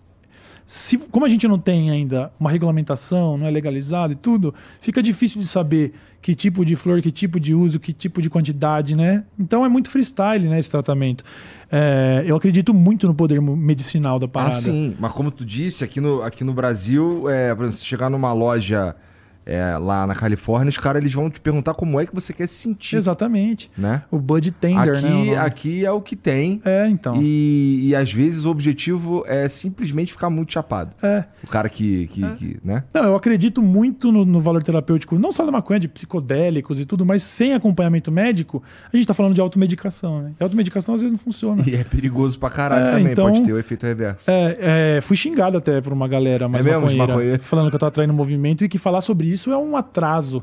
Não é um atraso, mano, sabe? Eu acho que não tem problema nenhum você tentar ser um advogado do uso responsável, porque a gente tá. A, a situação tá melhorando, né? Votação aí no É. STF pra sair daqui a pouco pra descriminalizar pequenos portes. A pessoa não vai poder, mas na teoria não vai mais ser presa por ter um pezinho ou dois em casa. Então, se tá evoluindo o papo, é melhor que a gente evolua também o, a responsabilidade ao redor desse papo, né? E não ficar só glamourizando. A gente sabe que não faz bem pra todo mundo. A gente sabe que, apesar de ser um bagulho que eu acredito muito, assim, no valor medicinal, não dá pra querer dizer que são só flores. Com É. perdão do trocadilho, né? Porque são certeza. flores. Se for pensar. Com certeza. Com certeza, assim, especialmente pessoas que têm. É, é sabido, na verdade, algumas paradas, né? Que, pô, idealmente não é pra tu fumar até os 25. Sim, Os caras que tem. Que, que já nasce ali com uma certa propensão a. Psicose, a e tal, psicose, essas paradas. esquizofrenia e tal. É, pois é. Então, de fato, não são só flores. Não são só flores. Mas, porra, aí tu, tu não tá indo pra academia, mas tá indo treinar boxe. Começamos agora, na verdade, né? Pô, sabe que eu queria pra caralho treinar boxe? Sério? Cara. a gente gravou um episódio com a Ana Issa, ela é, ela é jornalista, apresentadora e tal, do MMA, e ela treina boxe também. E aí ela já tava pilhando nisso, né? Porque agora é luta de celebridades, youtubers e É. tal. E ela ficou perguntando quem, quem. Eu falei, velho, por ser categoria de peso, não sobra muita gente. E aí surgiu o seu nome. Falei, pô, demorou, mas assim, sem, sem porrada. Eu falei, vamos fazer um, é, sabe, grappling, tipo jiu-jitsu sem kimono? Falei, aí, 3K, vamos fazer um grappling aí você. Mas sabe o que, que eu acho, cara? Mas tá muito longe disso acontecer. Nessa, tô- por exemplo, uma luta de boxe. Uhum. É, pra, pra quem. Vamos lá, vamos dizer que a gente vai lutar boxe. Uhum. É, nós não somos, obviamente, profissionais. E, porra, nesses casos, cara, é bom que a gente seja brother. Sim, Porque se a gente for com raiva pro bagulho, fudeu. não vale a pena. né? Não vale a pena. É. Mas a gente acabou de começar mesmo. Eu fiz cinco aulas até agora. Cinco, seis aulas, eu acho. A gente tá no hiato aí já de duas semanas, porque a gente tentou começar de manhã. A gente começou de tarde, só que aí começou essa parada de, pô, mas a agenda de trampo é de tarde. E aí tava embaçando. A gente teve que cancelar algumas aulas já, porque alguém ia ter uma reunião, alguma coisa. A gente tentou trocar pra amanhã. Aí eu falei, mano, eu não faço nenhuma exigência nesse trampo, mas eu não vou acordar cedo pra ir fazer aula de boxe. Dá pra fazer de noite? E aí o professor teve aí, conseguia lá um horário na academia, e a partir de segunda agora a gente começa nove e meia da noite até dez e meia da noite. Aí, puta, bem melhor. Tem dois meses que eu tô nessa de ir pra academia direto, né? Uhum. E, cara, os primeiros dias fica todo fudido, cara. No boxe também? Sim, sim. Caralho, todo fudido, Eu, cara. na- é, eu, eu lá pela quinta aula eu tive uma tontura, teto É? preto, que é normal, né? Tipo, exercício muito intenso. Fazendo de manhã, não, você não tava muito bem acordado ainda, mal alimentado e tal. Não consigo dormir cedo, assim, do nada, né? Então cheguei lá com quatro horas de sono na mente e de jejum, fui fazer aula de boxe. Imagina. O chão começou a balançar já. Eu, opa, Eu já vomitei várias vezes lá, É. cara. Várias vezes. foda. Porque, porra, assim, no começo, é, quando eu. Os primeiros dias, né? Pra abrir a porta do carro, tinha que empurrar com o corpo, cara. Triste, assim, muito dolorido, tudo fudido e tal. Isso daí foi melhorando, assim, não é que não sente dor. Sente, mas tu não fica inoperante. Sim, tá até ligado? porque a proposta de fazer musculação é sentir dor, né? Você tem que esmagar a fibra lá, né? O do boxe você não precisa necessariamente sentir dor, mas como você tá do sedentário pra de repente fazer uma luta assim, nossa, as costas destruídas, lombar destruída, mas é muito legal que você já começa a perceber os primeiros. Quando você tá muito sedentário, você começa a perceber os primeiros efeitos em uma semana. É verdade. Não digo no espelho, mas você já começa a sentir a sua musculatura ativando em lugares. Você fala, caralho, mano, o trapézio dá pra sentir ele agora. Tipo, pô, que legal e tal. Então, e a gente começou a se empolgar pra caralho. Compramos luva já, bandagem. Quem é a gente? Eu, Load, Buba, aí a mina do Load. Na primeira, primeiro, no comecinho, a Camila, que é a nossa assistente, a nossa babá ali, também foi, mas ela não brisou muito. Ah, e por enquanto, nós quatro fazendo aula particular, pra Lá daqui no a hiato pouco... de duas semanas. É, mas a gente tá pra voltar e, mano, gostamos demais do boxe. É um negócio. Lá na academia eu já jurei todo mundo de morte. Falei que vou ficar fortão, vou meter a porrada em todo mundo, cara. Eu- Então, de- de- dito isso, eu aceito o desafio. Fechou. Vai ser incrível, mano. Vai ser- se, se pagarem bem, né? Porque eu tô ligado que a galera tá ganhando uma moeda aí, É, tá? Tem uns caras ganhando uma Não vem, moeda. não vem chegar com pouca bosta aqui, não, que também aí não é, não é festa. Mas ia ser do caralho, Mas daqui ia? a seis meses, vai, deixa eu Não, treinar muito primeiro. mais tempo. Imagina. Eu não tenho cardio pra lutar daqui seis meses, você acha? Eu, eu vivo brincando com isso, assim, ó. Eu tenho. Eu, eu bato com força, tá ligado? E aí o professor até. A minha irmã faz aula na mesma academia ali, só que não com a gente. E aí no almoço de família lá, a minha irmã falou: pô, o professor tava te elogiando lá, pô, falou que você tem desenvoltura pro negócio. Eu falei: é, pois é. Só que se eu não nocautear alguém em três socos no quarto, eu infarto, mano. Então, o que, que adianta? Não adianta nada. Então, precisa, precisa. Nossa, vai ser um tempo aí até falar, pô, acho que eu consigo lutar três rounds. Não dá, sabe? A gente vai fazer um minuto ali na manopla, no cronômetro, aham. assim. Plá, plá, plá. Você já tá, nossa, desmaiando, pensando como que alguém luta 13 rounds, tá ligado? E esses caras que entram numa de desafiar o popó, cara? Puta Cara, não tem que ser pariu, meio, tem que ser meio maluco pra não chamar de burro. Depende, mano, porque se for olhar pra cifra que os caras podem estar ganhando ali, pô, você. Por exemplo, aí estamos falando de outro Puta, meu nível. irmão, eu não quero entrar no, no ringue com o popó, não. Com, dependendo da cifra, eu deixo o Popó me bater com uma barra de ferro, filho. Estamos falando que o. Estamos falando que o, o Francis Ngannou, que era um campeão peso pesado do UFC, É. por luta no UFC ele devia ganhar ali acho que uns 500k quando você tá num auge, num bom nível assim. E a primeira luta de boxe dele ele ia ganhar, se não me engano, posso estar falando merda, coisa de 50 milhões de dólares pra fazer a primeira luta de É, boxe a dele. bolsa do boxe é bem mais É sinistra. absurdo. É. Eu deixo ele me bater com um bloco. Fala, mano, 50 milhões de dólares? Nossa, eu, eu deixo o cara me bater sem luva. Vai, foda-se. Então, imagina. O Popó ia lutar com Tá o Naldo Bene. Ah. Aí caiu a luta, ia lutar com o Bambam, caiu a luta, sobrou pro dublê do Vin Diesel. Aí o dublê do Vin Diesel, os caras falam, mano, você vai tomar um pau, né? Sim, mas ele vai ganhar, vamos supor que ele ganhou. Quanto ele ganhou? 80 conto? Não sei. 100 conto, sei lá. Porra, mano, às vezes vale a pena, entendeu? Lógico, pro Popó é um passeio, né? Fica, é um pouco, eu acho que é um pouco chato até pro esporte, né? Porque É. a galera fala, pô, eu queria ver uma luta, não queria ver um, Um massacre. um massacre, né? Mas o negócio lá do BRTT com o Nog já não foi um bagulho ridículo, foi É. legal, os dois caras treinam, os dois caras lutam. O do popó foi O do ridículo. Popó foi ridículo. Eu até trombei o BRTT depois. Falei, pô, muito foda, hein, mano? Do caralho isso daí, velho. Porque aí você sabe que o cara tá treinando mesmo. Os moleques não são. Não é zoeira, né? É. E porra, eu, eu tava. Tu já viu aqueles bagulho de tapa na cara? Sim. Cara, esses são muito maneiros Ah, também, cara. sim. Eu vi um que eu achei muito foda que era. Era, era tipo assim, um- meio que um card preliminar do evento de tapa na cara, Ah. que era as minas dando tapa na bunda. Ah, eu já vi esse aí também. Isso é incrível. Isso é incrível. Esse Isso aí eu nobre, mano. Belo e moral. é foda, é Pô, foda. é- é- só que é interessante desse lance de tapa na cara é que você estando lá, cara, é uma vibe meio de. É engraçado e tenso ao mesmo tempo. Você teve lá no evento? É, eu fui no Caralho. Face Slap Show. Um bagulho assim. Teve no, Aqui, no, Brasil, é. É Caralho. os mesmo cara que organiza essa luta de youtuber aí, do Fight Sim, Music. sim. Eles organizam essa parada também. Eu tava lá. Caralho, moleque. Os malucos, ele toma. Assim, é uns malucos muito grandes. Aham. A primeira luta foi uns malucos menos grandes, mas a, da segunda em diante foi uns malucos mais parrudo. Certo. Meu irmão, o que tava do meu lado era um maluco muito grande, cara. Muito grande, assim, roliço, tá ligado? Aham. Cara, o maluco deu uma tapa na cara dele que ele foi desligando. E aí tu, tá, tu acha que engraçado e tenso. Porque o maluco tá desligando na tua frente, tá ligado? Ele foi desligando pra trás, pá.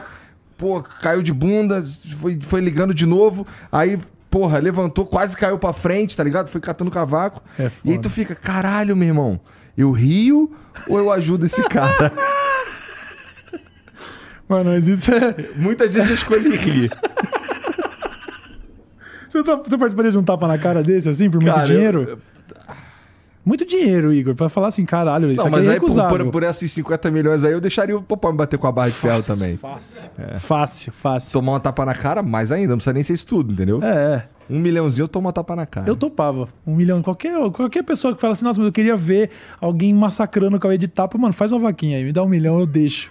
Se você nem na luta, eu não preciso nem endividar. Só vai, quantos tapas é? 10? Vai, tal, tal, tal, dá meu dinheiro. Foda-se. Eu vou te falar que não levanta depois do primeiro, não. Imagina, malucos- cara. cara. teve um maluco que, que o, o- o tapa do cara pegou errado, quebrou o nariz do cara. Ah, eu acho isso meio brutal demais. Eu gosto muito de luta em geral. Eu sempre fui muito fã do UFC, assim, assisti pra caralho. Eu já viajei pra Vegas só pra ver É luta. mesmo? E aproveitei pra jogar poker também, né? Tava lá. Porque e- tá sempre ali. Tá sempre lá. Sempre que tiver uma desculpa. De verdade mesmo. Primeira vez que eu fiz um cruzeiro em 2011, eu primeiro eu falei, ô, tem cassino no cruzeiro, hein? Desci lá. E aí, vai rolar poker, não sei o quê? Ah, dá pra botar o nome na lista. Não tá formado ainda, qualquer coisa a gente avisa. Avisaram, formou uma mesinha de poker e eu ganhei. Caralho. Era tipo 100 reais pra jogar, ganhei tipo alto 600 mar. reais em alto mar. E sempre essa desculpa, pô, vou pra Vegas, vou jogar poker, sacou? E aí fui ver luta do UFC e tudo, sou muito fã. E eu acho o que o da hora do UFC, do MMA em geral, é que se o cara pagar, acaba a luta, né? Eles estão lutando com uma luta, uma luva muito menor, né? De 4 onças só. E, mano, deu sinal, o cara pagou, acabou a luta. E o, o boxe já tem essa parada de abre contagem pro cara respirar. Esse bagulho de tapa na cara também. E aí, vai continuar ou não vai? Mano, o cara paga duas, três, quatro vezes numa noite. É por isso que os caras ficam lesadaço, sacou? Porque o do MMA sangra, mas não mexe no seu cabeça, seu cérebro não vira uma geleia, pelo É, menos, tá é. ligado? Boxe é mais sinistro mesmo, É, sem dúvida. mano, ele tem esse viés meio sinistrão aí. É. Pois é. Isso Eu é tenho, doido. eu, tenho, eu tenho cagaço até, um pouco. Uhum. De ficar, tomar um soco na cabeça assim, ficar meio lelé. Sim. Mas, porra, o, o que me pegou, o, o meu interesse no boxe é o lance do. Eu não gosto de esteira. Certo. Então eu queria fazer um, um, um cardiozão maneiro. tá? Eu faço esteira porque eu tenho que fazer, Aham. tá ligado? É. Então, porra, o, o boxe, é isso aí, cara, já me falaram essa porra há muito tempo, cara. Eu tinha uma aluna que me falou isso uma vez. E aí, e aí eu ficava, fiquei com essa porra na cabeça. Cara, um dia eu vou fazer um boxe, não sei Cara, o que. faça, mano. Faça porque realmente. Imagina, um esporte que. É um esporte com cardio muito foda. é- é Realmente isso. Você vai fazer uma corridinha ali pra aquecer, mas o, o grosso da parada é você fazendo movimento, batendo na manopla. É muito legal. E o bônus é que você aprende a desmontar um ser humano se for necessário. Não que você quer. Mas é bom tá pronto, É, tá é ligado? bom tá pronto. Você é bom, tipo assim, pô, o bônus é isso, sabe? Você tá fazendo um negócio que faz bem pra sua saúde e se precisar, você consegue nocautear alguém, porra, por que não, né? É da hora, mas Com eu tô muito, muito como iniciante ainda. Um Com cinco aulas não dá, não dá nem pra, pra. Ainda tá só na manopla mesmo, não Só tem nem manobra. brincadeira com ninguém. Nem brincadeira. Não, porque também nem é esse o objetivo, né? Lógico, o professor fala, por mais que vocês possam não estar pensando em lutar, a gente vai fazer aula sempre ensinando o conceito como se você estivesse lutando mesmo e tal. Então, na hora de fazer uma esquiva, ele vai te corrigir. Não é só movimento para fazer aeróbico, você tá aprendendo a lutar. Mas eu não tenho esse objetivo de lutar. Mas aí não. a pira do boxe foi só porque o boxe era, tava disponível. Não, eu sempre tive vontade de. Eu, eu fiz jiu- jiu-jitsu por dois, três meses, uns anos atrás, assim. Eu acho a mais da hora de todas. mano. Parece meio curta assim as tuas paradas, né, cara? Mas sempre, com tudo na vida. Mas a gente, a única esperança é continuar tentando, né? Pra ver se acha um, né, velho? Sempre, sempre, muita coisa eu comecei a desistir. Teve algumas que duraram, né? Mas o jiu-jitsu foi. Eu percebi que eu tava. Eu precisava de condicionamento físico pra conseguir tancar a aula, sabe? Assim, eu tava tão sedentário e chegar numa academia cheia ali. Como você já é o grandalhão, ninguém tá disposto a pegar leve, tá ligado? E o jiu-jitsu é uma luta onde como é um xadrez ali de kimono, né? Você tá basicamente jogando xadrez. Qualquer pessoa menor que você te dá um pau. Não, um pau não é porque você não apanha, né? Mas você vai ser finalizado por pessoas com 30 quilos, 40 quilos, 50 quilos a menos. Você vê os, cam- os campeonatos de absoluto de jiu-jitsu, às vezes ganha um cara pequeno. Então é foda. Eu não me dei bem com isso. Eu fiquei pensando, pô, se eu tivesse um dia condição de fazer aula particular, eu voltaria. E até sonho com isso aí, de, pô, se eu conseguisse encaixar o boxe e o jiu-jitsu agora, assim, puta, ia, ser, ia mudar minha vida, tá ligado? Eu, Mas- gosto, eu gosto pra caralho de assistir. Assistir, entendeu? Sim. É, eu fui no UFC no Rio lá também. E, porra, só que eu sou meio pé frio, cara. Todos os brasileiros que eu sabia que ia lutar perderam, cara. Foda. Eu já vi o Aí é Anderson triste. perder ao vivo. Tu viu? Vi, vi. Onde? Lá? Lá, foi, mas foi, não foi numa das icônicas, não. Foi, acho que uma, ele já era pós-lesão. Ele, não lembro quem ele foi lutar e ele se machucou. Não, acho que no que ele se machucou e acabou saindo mais cedo, não sei se foi no UFC São Paulo ou Vegas. Eu fui no de Vegas acho que duas vezes, no de São Paulo. É muito diferente? também. Não, pior que não, com, exceção do público, né? Você tá em território mais hostil ali, né? Você tá comemorando por um brasileiro sabendo que você tá cercado de americano, né? Dá um pouquinho de medo. Mas o evento em si é o mesmo evento. Mesma coisa, mesma coisa. Pô, interessante. É, é. Não, a infraestrutura, né? O UFC viaja o mundo, né, cara? Então não tem muito. Não vai variar tanto assim. Só ah, o glamour de estar tá vendo em Las Vegas, mas é um ginásio como o ginásio do Ibirapuera e, tipo, o resto é tudo igual, sacou? Eu fui no. Esse que eu fui no Rio aí, eu cheguei cedão lá. Aí os testes das câmeras que os caras fazem antes, pra ver se tá tudo funcionando, isso aqui, era eu e o cartoloco. eu entrava de um lado, os caras falavam, ó, você é um lutador, tá aqui a galera gritando teu nome, entendeu? Então tu grita, tua cena, não sei o quê, faz as... Chega lá, o cara vai fingir que vai passar o, o silicone, vai fingir que vai te colocar o, o- a proteção na boca e tal. Aí tu Caralho. sobe, faz uma fitinha, pá. Aí entramos no, no octógono lá, não sei o quê, eu xinguei ele, ele me xingou. Mano, eu queria muito fazer muito isso. doido. Nossa, que foda. Então, tu queria foda. Uhum. fazer isso que eu tô te falando aqui, tá ligado? Mas se você. Não é que. Bom, não é esculachando o bagulho, mas é que, pô, eu fiz umas 20 vezes essa Ah, porra. entendi. Você tá ensaiando pros caras. É foda, é foda, é foda. Não, mas eu já tive lá, eu fiquei hospedado no, no UFC Rio, fiquei hospedado no hotel com a galera. E aí, pô, subia lá na minha piscina, tinha lutador ali, que eu sou fã. Aí trombei lá o Bruce Buffer, né? O cara da locução, Porra, tirei maneiro. foto e tal. Consegui trocar uma ideia. Muito da hora. Depois do evento, eu peguei elevador com um dos lutadores. Aí eu tava com. Não lembro quem tava, algum camarada meu. Aí eu saquei o celular assim pra filmar o cara do elevador, e ele é americano. Quando ele tava saindo, eu falei, isso mesmo, não olha pra trás não, arrombado. E falei baixinho assim e postei. Falei, mano, se esse cara entende português, eu morro aqui. Muito bom, muito bom. Sou fã, É, cara. o tipo de babaquice que eu faria também, cara. eu acho. É, já fui, acho que não, sei lá, umas seis edições assim ao vivo. Acho muito da hora. E aí o boxe foi isso. Eu falei, ah, velho, faz tempo já que eu tenho um interesse em fazer alguma coisa. Eu queria mesmo era fazer o Muay Thai, que eu acho mais, mais da hora até. Mas eu tive umas lesões de pubis, É perna, mesmo? virilha, é, umas paradas meio chatas, assim. Foi por isso que eu, inclusive, eu, pô, tinha emagrecido pra caralho, né? Aí eu vou ter que engordar tudo justamente por causa dessa lesão de pubis aí. Porra, eu. Eu. Uma vez, tu falou lesão de pubs, teve uma vez que eu tava no show do Foo Fighters, lá no Rio, devia ser no Maracanãzinho. E aí começou aquela rodinha punk, tá ligado? Aham. E eu. Eu tinha quantos anos, cara? Eu devia ter uns 33 anos, mais ou menos. E aí eu entrei na rodinha punk, pô. Fazia mó tempo que eu não entrava na rodinha punk, cara. A última vez, sei lá, porra, eu tinha no máximo 20 anos. Aham. Então, porra, maneiro isso aqui. Eu sempre gostei dessa porra, vou entrar. Moleque, entrei. Porra, tamo ali se empurrando, isso aqui, a cotovelada, para, daqui a pouco o maluco me empurrou, como se empurrou, ou seja, não Sim. foi culpa de ninguém.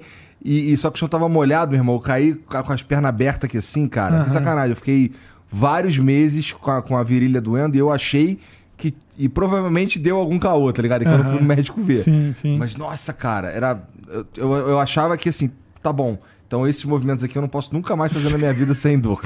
Tá ligado? Então, Comecei a entrar nessa. E, e, pô, numa roda punk, irmão. É foda. Mas o meu foi mais humilhante ainda, né? Porque o meu foi fazendo mudança, erguendo o peso que eu achei que eu conseguia. Tipo, até consegui, só que aí começou a dar uma dorzinha assim nessa região onde termina o abdômen, né? E liga na, na bacia, assim, Aham. né? Aí eu, nossa, mano, tá doendo pra caralho isso. E aí fui pro médico e realmente, lesão, tratamento, fisioterapia e o caralho. E se você não faz a cirurgia, você fica meio sempre, sabe assim, esfria o tempo, e aí você ainda sente um pouquinho e tal. E eu falei, pô, Muay Thai não, não é agora. Mas aí fomos pro boxe, que é só murrão, É, né? Ajuda, Mas- melhora, né? Um pouco. Pois é. Exatamente, porque o, o Muay Thai é, porra, um chute na cara. Então. Até tu conseguir dar um chute na cara de alguém. É. Né? Eu falo isso porque é meu caso também. Eu chego na academia lá, cara, talvez eu seja o cara mais encurtado que tem.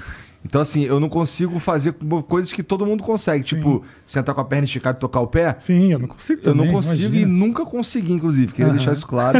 Já no quartel a gente já fazia esse tipo de coisa. Cara, não- quartel, é. Aham. Caralho. Já não conseguia. Já não conseguia, por exemplo, com a perna esticada tocar o chão. Não consigo. Uhum. Porra, Também tem uns não. caras lá, o cara bota a palma da mão. Sim, é humilhante. humilhante. É humilhante, degradante, mano. Você fala, nossa, que ridículo. Mas o, o segredo é você. Assim como no poker também. no- tipo, o segredo é você pensar, pô, não vou ser melhor que os caras. Vou tentar ser melhor que eu mesmo ontem, tá ligado? E é isso, você notar sua própria evolução e falar, ah, legal, legal, é uma competição comigo mesmo, entendeu? Só Ah, de não esse papo morrer. aí já dá pra tu vender curso, pô. É, né? Né? Meio canalha demais isso. Não, pô. Lógico que eu fiz curso de poker, inclusive. Eu acho que tem muita gente que tem capacidade Não, vender dar aula. de coach mesmo pra ensinar. Então, esse daí não é algo que não, pelo amor de Deus. Já recusei um monte de convite desses de. Ô, vai ter a semana de comunicação da faculdade. Você não faria uma palestra sobre, sei lá, comunicação na internet? Fala, mano, você só fez sei fazer a minha. Não sei se eu vou saber ensinar. Não sei se eu tenho muita vocação pra isso.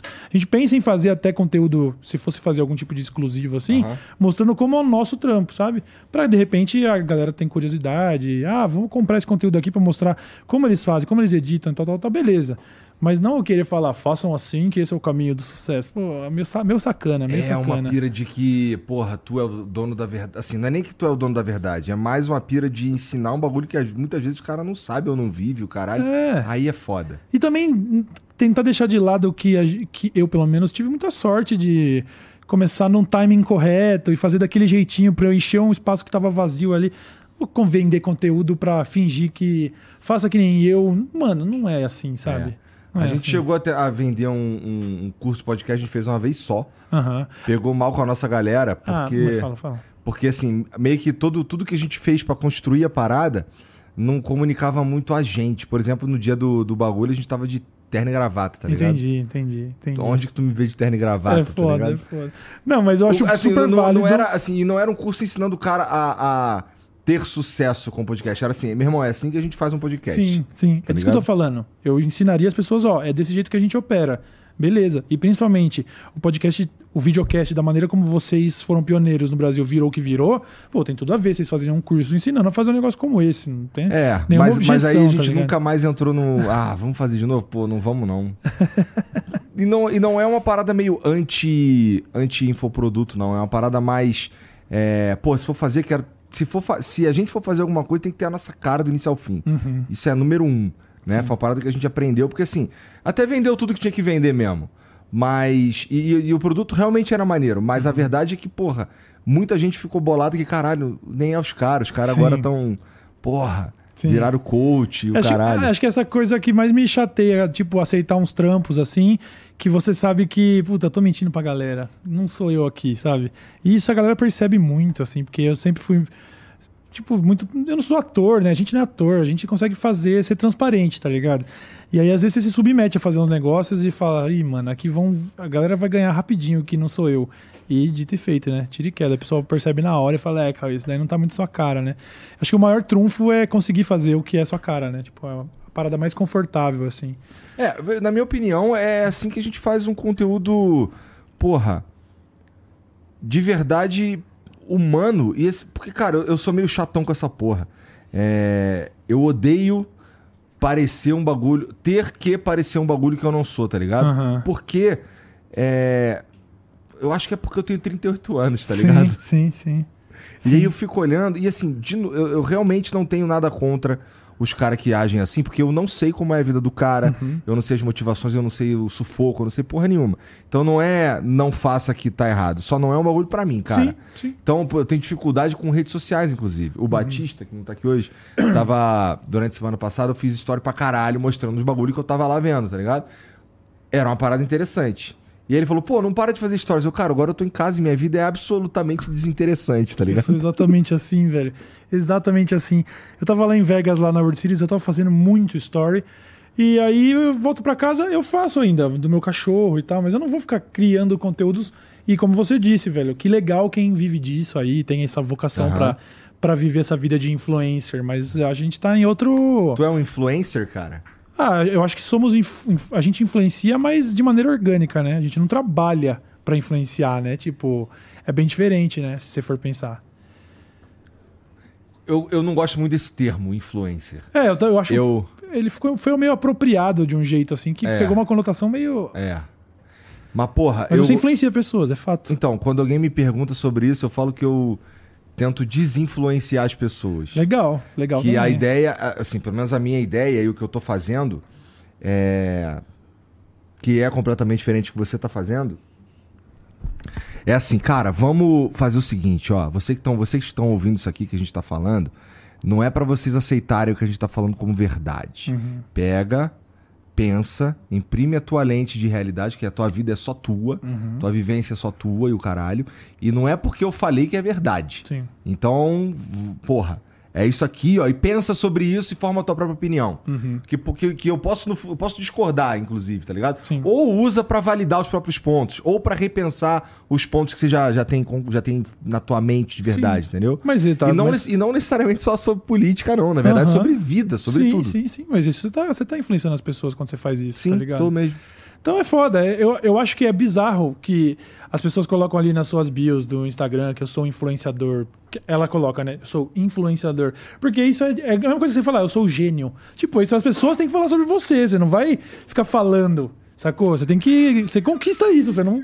Sabe assim? Não é? Pô, eu tenho 23 mil seguidores no Insta e tô fazendo merchan de academia. Logo sou um influenciador. Eu acho meio mesquinho, meio mesquinho. Mas a gente acaba influenciando gente, não tem jeito, né? A gente ouve esses relatos, né, da galera o tempo todo. Minha pira é mais assim. É. Putz.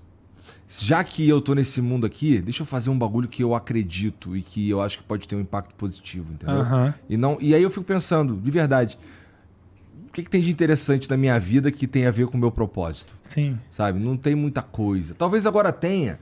é, com o lance do, do- de se exercitar, tá ligado? Aham. De ser um merdão de merda que eu, que eu, que eu sou, tá ligado? E, e mostrar pras pessoas que, porra, dá pra você ir saindo devagarzinho desse lugar de Aham. merdão de merda, entendeu? Sim, sim. Então, assim, eu sei que eu ainda tô no antes, mas, mas já mudou. Cara- Cara, eu vejo umas fotos minhas, e até uns programas mesmo, Aham. assim, antes de, de começar. E nossa, meu irmão, eu olho e falo assim, caralho, eu tava um balofão, meu irmão. Minha cara arredondasse igual um traquinas, cara. Sim, sim. Tá ligado? Sim. Então, pô, nesse sentido, ontem, por exemplo, eu tava lá mostrando que o, é, o, que, que o, o meu café da manhã, que eu Ah. totalmente sem jeito fritei um ovo lá, minha Ah, filha é? ficou me zoando. Ela falou que ia fazer. é, cara, deixa que eu faço. Caralho, você é ruim pra fritar um ovo, mano. Eu não sou, eu não sou o maior as da gastronomia, não, mas eu adoro fritar um ovo. Acho muito foda, adoro ovos. Aí, eu- aí ficou, queimou um pouquinho, né?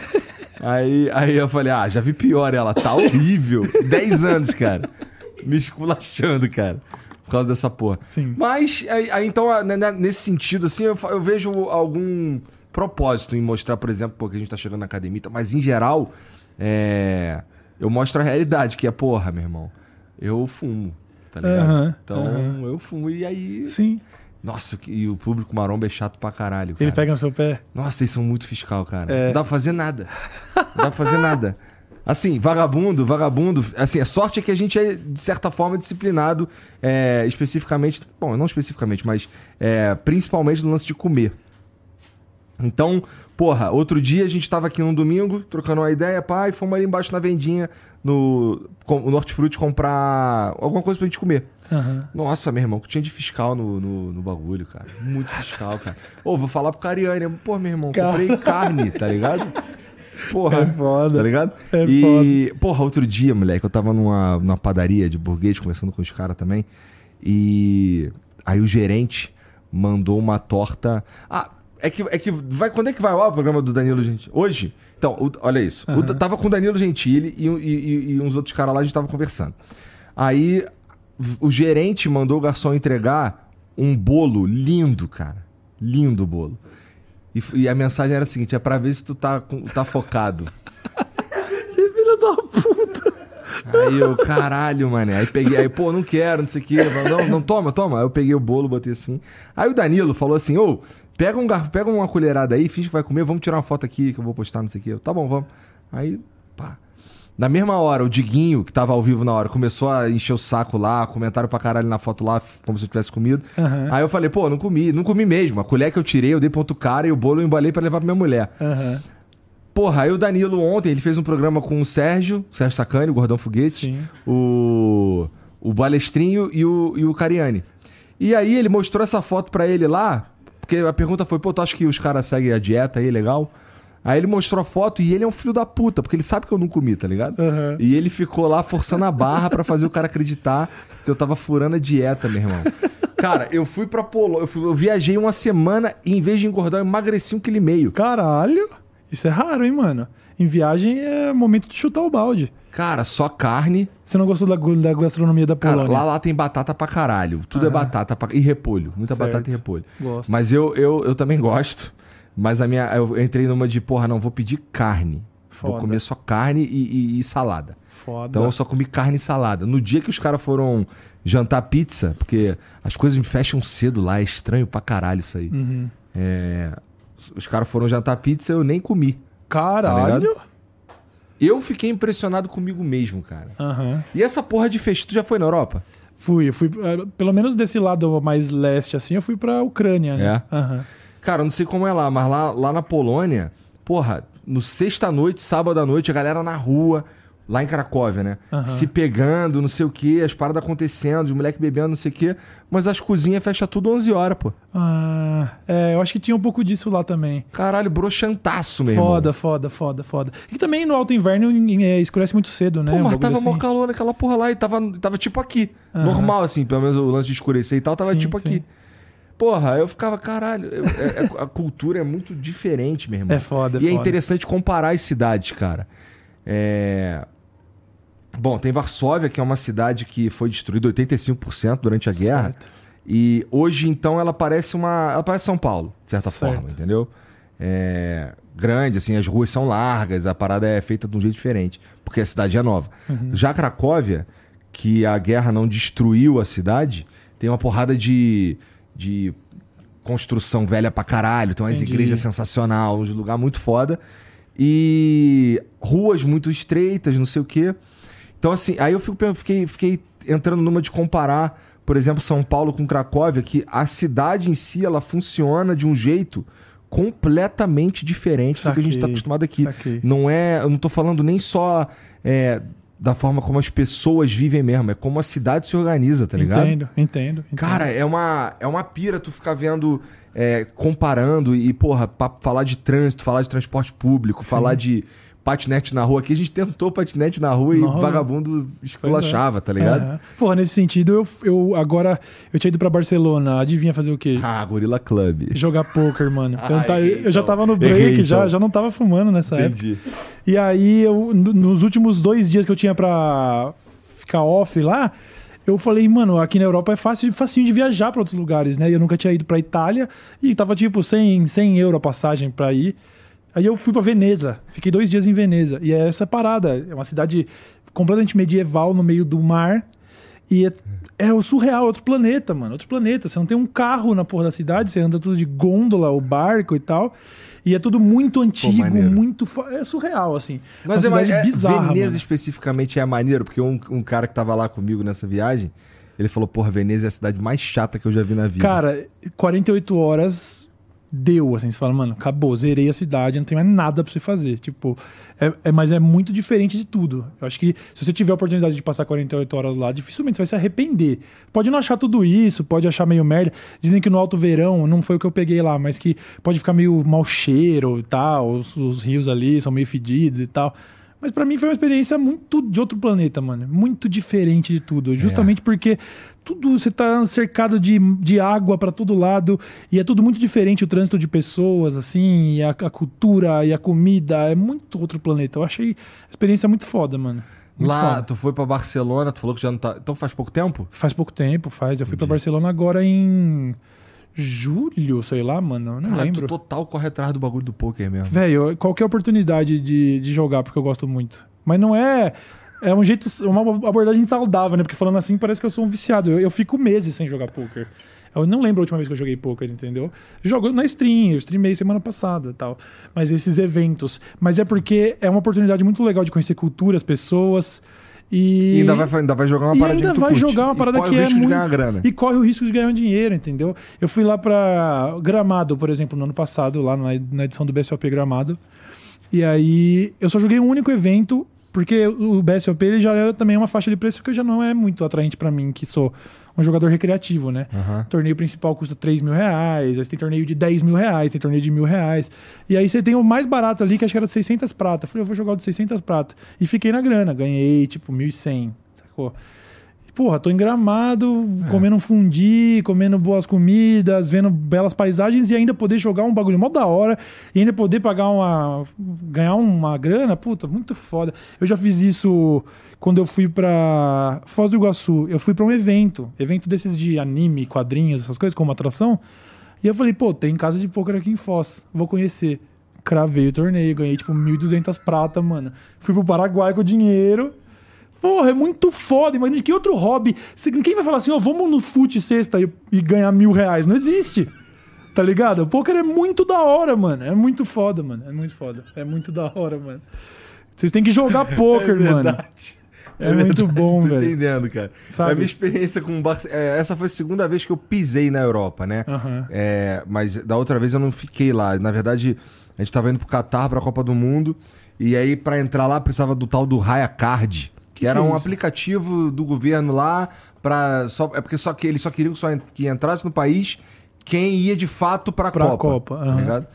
Aí deu um caô no do Gian, cara, um pouquinho antes do avião decolar, que se resolveu sozinho em cinco minutos depois que ele já tinha voado, tá ligado? Aham.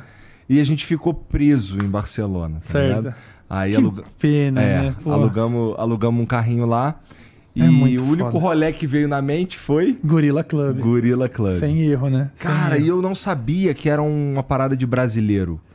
Ah, é? É, de sabia. brasileiro. A gente chegou lá, tava tocando um sambão, mané. Que foda. E a parte mais legal, Ah, é, o cara lá, ele me conhecia e deu um negocinho pra gente. foda, foda, foda. É, quando eu fui pra Madrid, aí eu fui em Madrid em novembro do ano passado.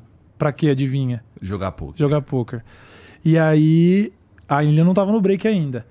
Só que ali em Madrid, a cena canábica não é tão avançada quanto a de Barcelona. Barcelona é ganja city, né, mano? Todo canto você vê os símbolos É. e tal. Madrid já tem o esse conceito de clubes de cultivo, mas você não entra muito sem indicação. Mas por sorte, conheci um brasileiro que era sócio do clube, também rolou de tipo ganhar uns presentes e tal, e foi Aham. muito da hora. E aí, uns três, quatro anos atrás, eu também fui pra Ibiza. E a mesma coisa. Não, Jogar poker. Lá não, lá não. lá não foi jogar poker. Foi curtir uma, uma baguncinha. É, não, pior que não. Tem um camarada, uma dupla de camarada meus ali da, de uma, uma banda chama Madhouse. E eles foram gravar uma parada em Ibiza e me, conseguiram me levar pra participar de umas filmagens.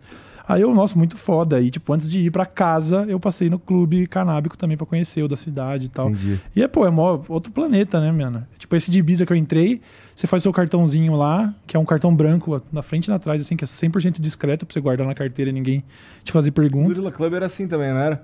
Então, isso é muito legal. É. Pra ser descrição total, né? Bate ali na, na portinha, blu, abre uma porta de vidro e você entra num lugar que é o paraíso, né, mano? Tipo, as prateleiras com vidrarias, assim, bongs e tal, e aí um balcão ali pra você pegar as paradas, também com aquele conceito de, ah, eu queria um pra dormir, ah, eu queria um pra assistir o jogo do Barça, que tá passando no telão, inclusive. Telão. E máquina de Doritos, tá ligado? Ah, vai se fuder, né, mano? Muito foda, muito foda. O dia, o dia que legalizar no Brasil, eu abro uma casa dessa no dia seguinte. Eu também, No cara. dia seguinte. Vamos ser vendo sócio tudo. nessa daí. Por favor, mano, vamos, vamos. No dia seguinte, no dia Isso seguinte. parece divertido, né, Puta cara? que pariu, Mas, mano. porra, tu falou que foi lá pra Ibiza com esses teus amigos aí Uhum. de música e tal. Aham. Parou com música, tu? Cara, eu tô. Eu tô há muito. ah, sei lá, música é uma parada que sempre tá lá. Tipo, esses dias aí eu comprei um baixo. Comprei em Vegas, inclusive. Ah. Aí fomos na loja de música, eu e o Buba. Aí eu vi um baixo foda lá e tava 100 dólares o baixo. Falei, nossa, mano, será? Pesquisei como é que vai ser pra trazer na alfândega. Mesmo se taxar, vai ficar o preço mais barato que no Brasil ainda. Vamos, arrisquei. A alfândega não tava nem aberta, ou seja, paguei 500 reais num baixo que ia custar dois conto aqui. E eu nem sou, eu nem toco baixo. Tipo, eu é tinha. sério que a gente pergunta, cara, mas Não, não, toca baixo? Eu tinha comprado um baixo Fender legal, onde eu comecei a aprender. Porque eu já brincava um pouco com violão. Eu sempre tive uma desenvoltura boa pra música. Eu toco bateria 100% de ouvido, assim. E toco bem. Toco bem mesmo. Humildade à parte. Pra alguém que nunca fez uma aula, eu, eu desenrolo bem pra caralho na bateria. E aí, eu tava tentando com o violão. O violão já não é a mesma coisa, né? Você vai precisar de uma basezinha teórica. Não vai pegar um violão e sair tocando. Só que o baixo não. O baixo dá pra pegar e sair tocando. Porque é basicamente porra, é só uma É, nota ali. é. Tum, tum, tum. Aí eu comecei a tirar uma pá de música assim. E aí eu já comecei a curtir também. Então eu tenho vontade de fazer música, mas eu não sei. Ah, talvez seja que nem eu, Puta, é foda, parece que eu quero voltar pro poker toda hora, mas é só porque, como eu disse, perceber cedo o que é, o que é brincadeira para você e o que é realmente vocação, tá ligado? Não sei se eu vou encarar profissionalmente música de novo um dia. Eu gosto muito de música e talvez eu vá fazer, mas vai ser a mesma coisa que eu fiz no passado, assim, ó, vou soltar aí na internet, vai ter uma galera que vai gostar, mas não, sem a pretensão de fazer um trabalho para levar pro palco, fazer show, sabe? Mas eu vou fazer, com certeza eu vou fazer. Eu ouvi uns elogios de, de pessoas que eu acho muito fodas, assim, uma galera que tava fazendo produção lá pro Lucas mesmo e tal. Os caras são músicos mesmo, sabe? E aí eu parei pra trocar ideia num desses rolês assim, churrasquinho e tal, e um dos brothers tava falando, mas você não vai voltar a fazer os sons que você fazia? Eu te falo honestamente, não é um negócio que é, tipo, bom pra um youtuber. Você tem potencial pra fazer mesmo, faz o bagulho, mano. Eu fiquei, porra, que da hora. Aí o produtor musical, o produtor de shows do Lucas, que era meu agente também durante muitos anos, ele falou: E aí, Cauê, vamos fazer palco? Vou reservar uma data. Só vou reservar uma datinha pra você e você chega com as músicas. Eu falei: Não, mano, pelo amor de Deus. A galera fica pilhando, sacou?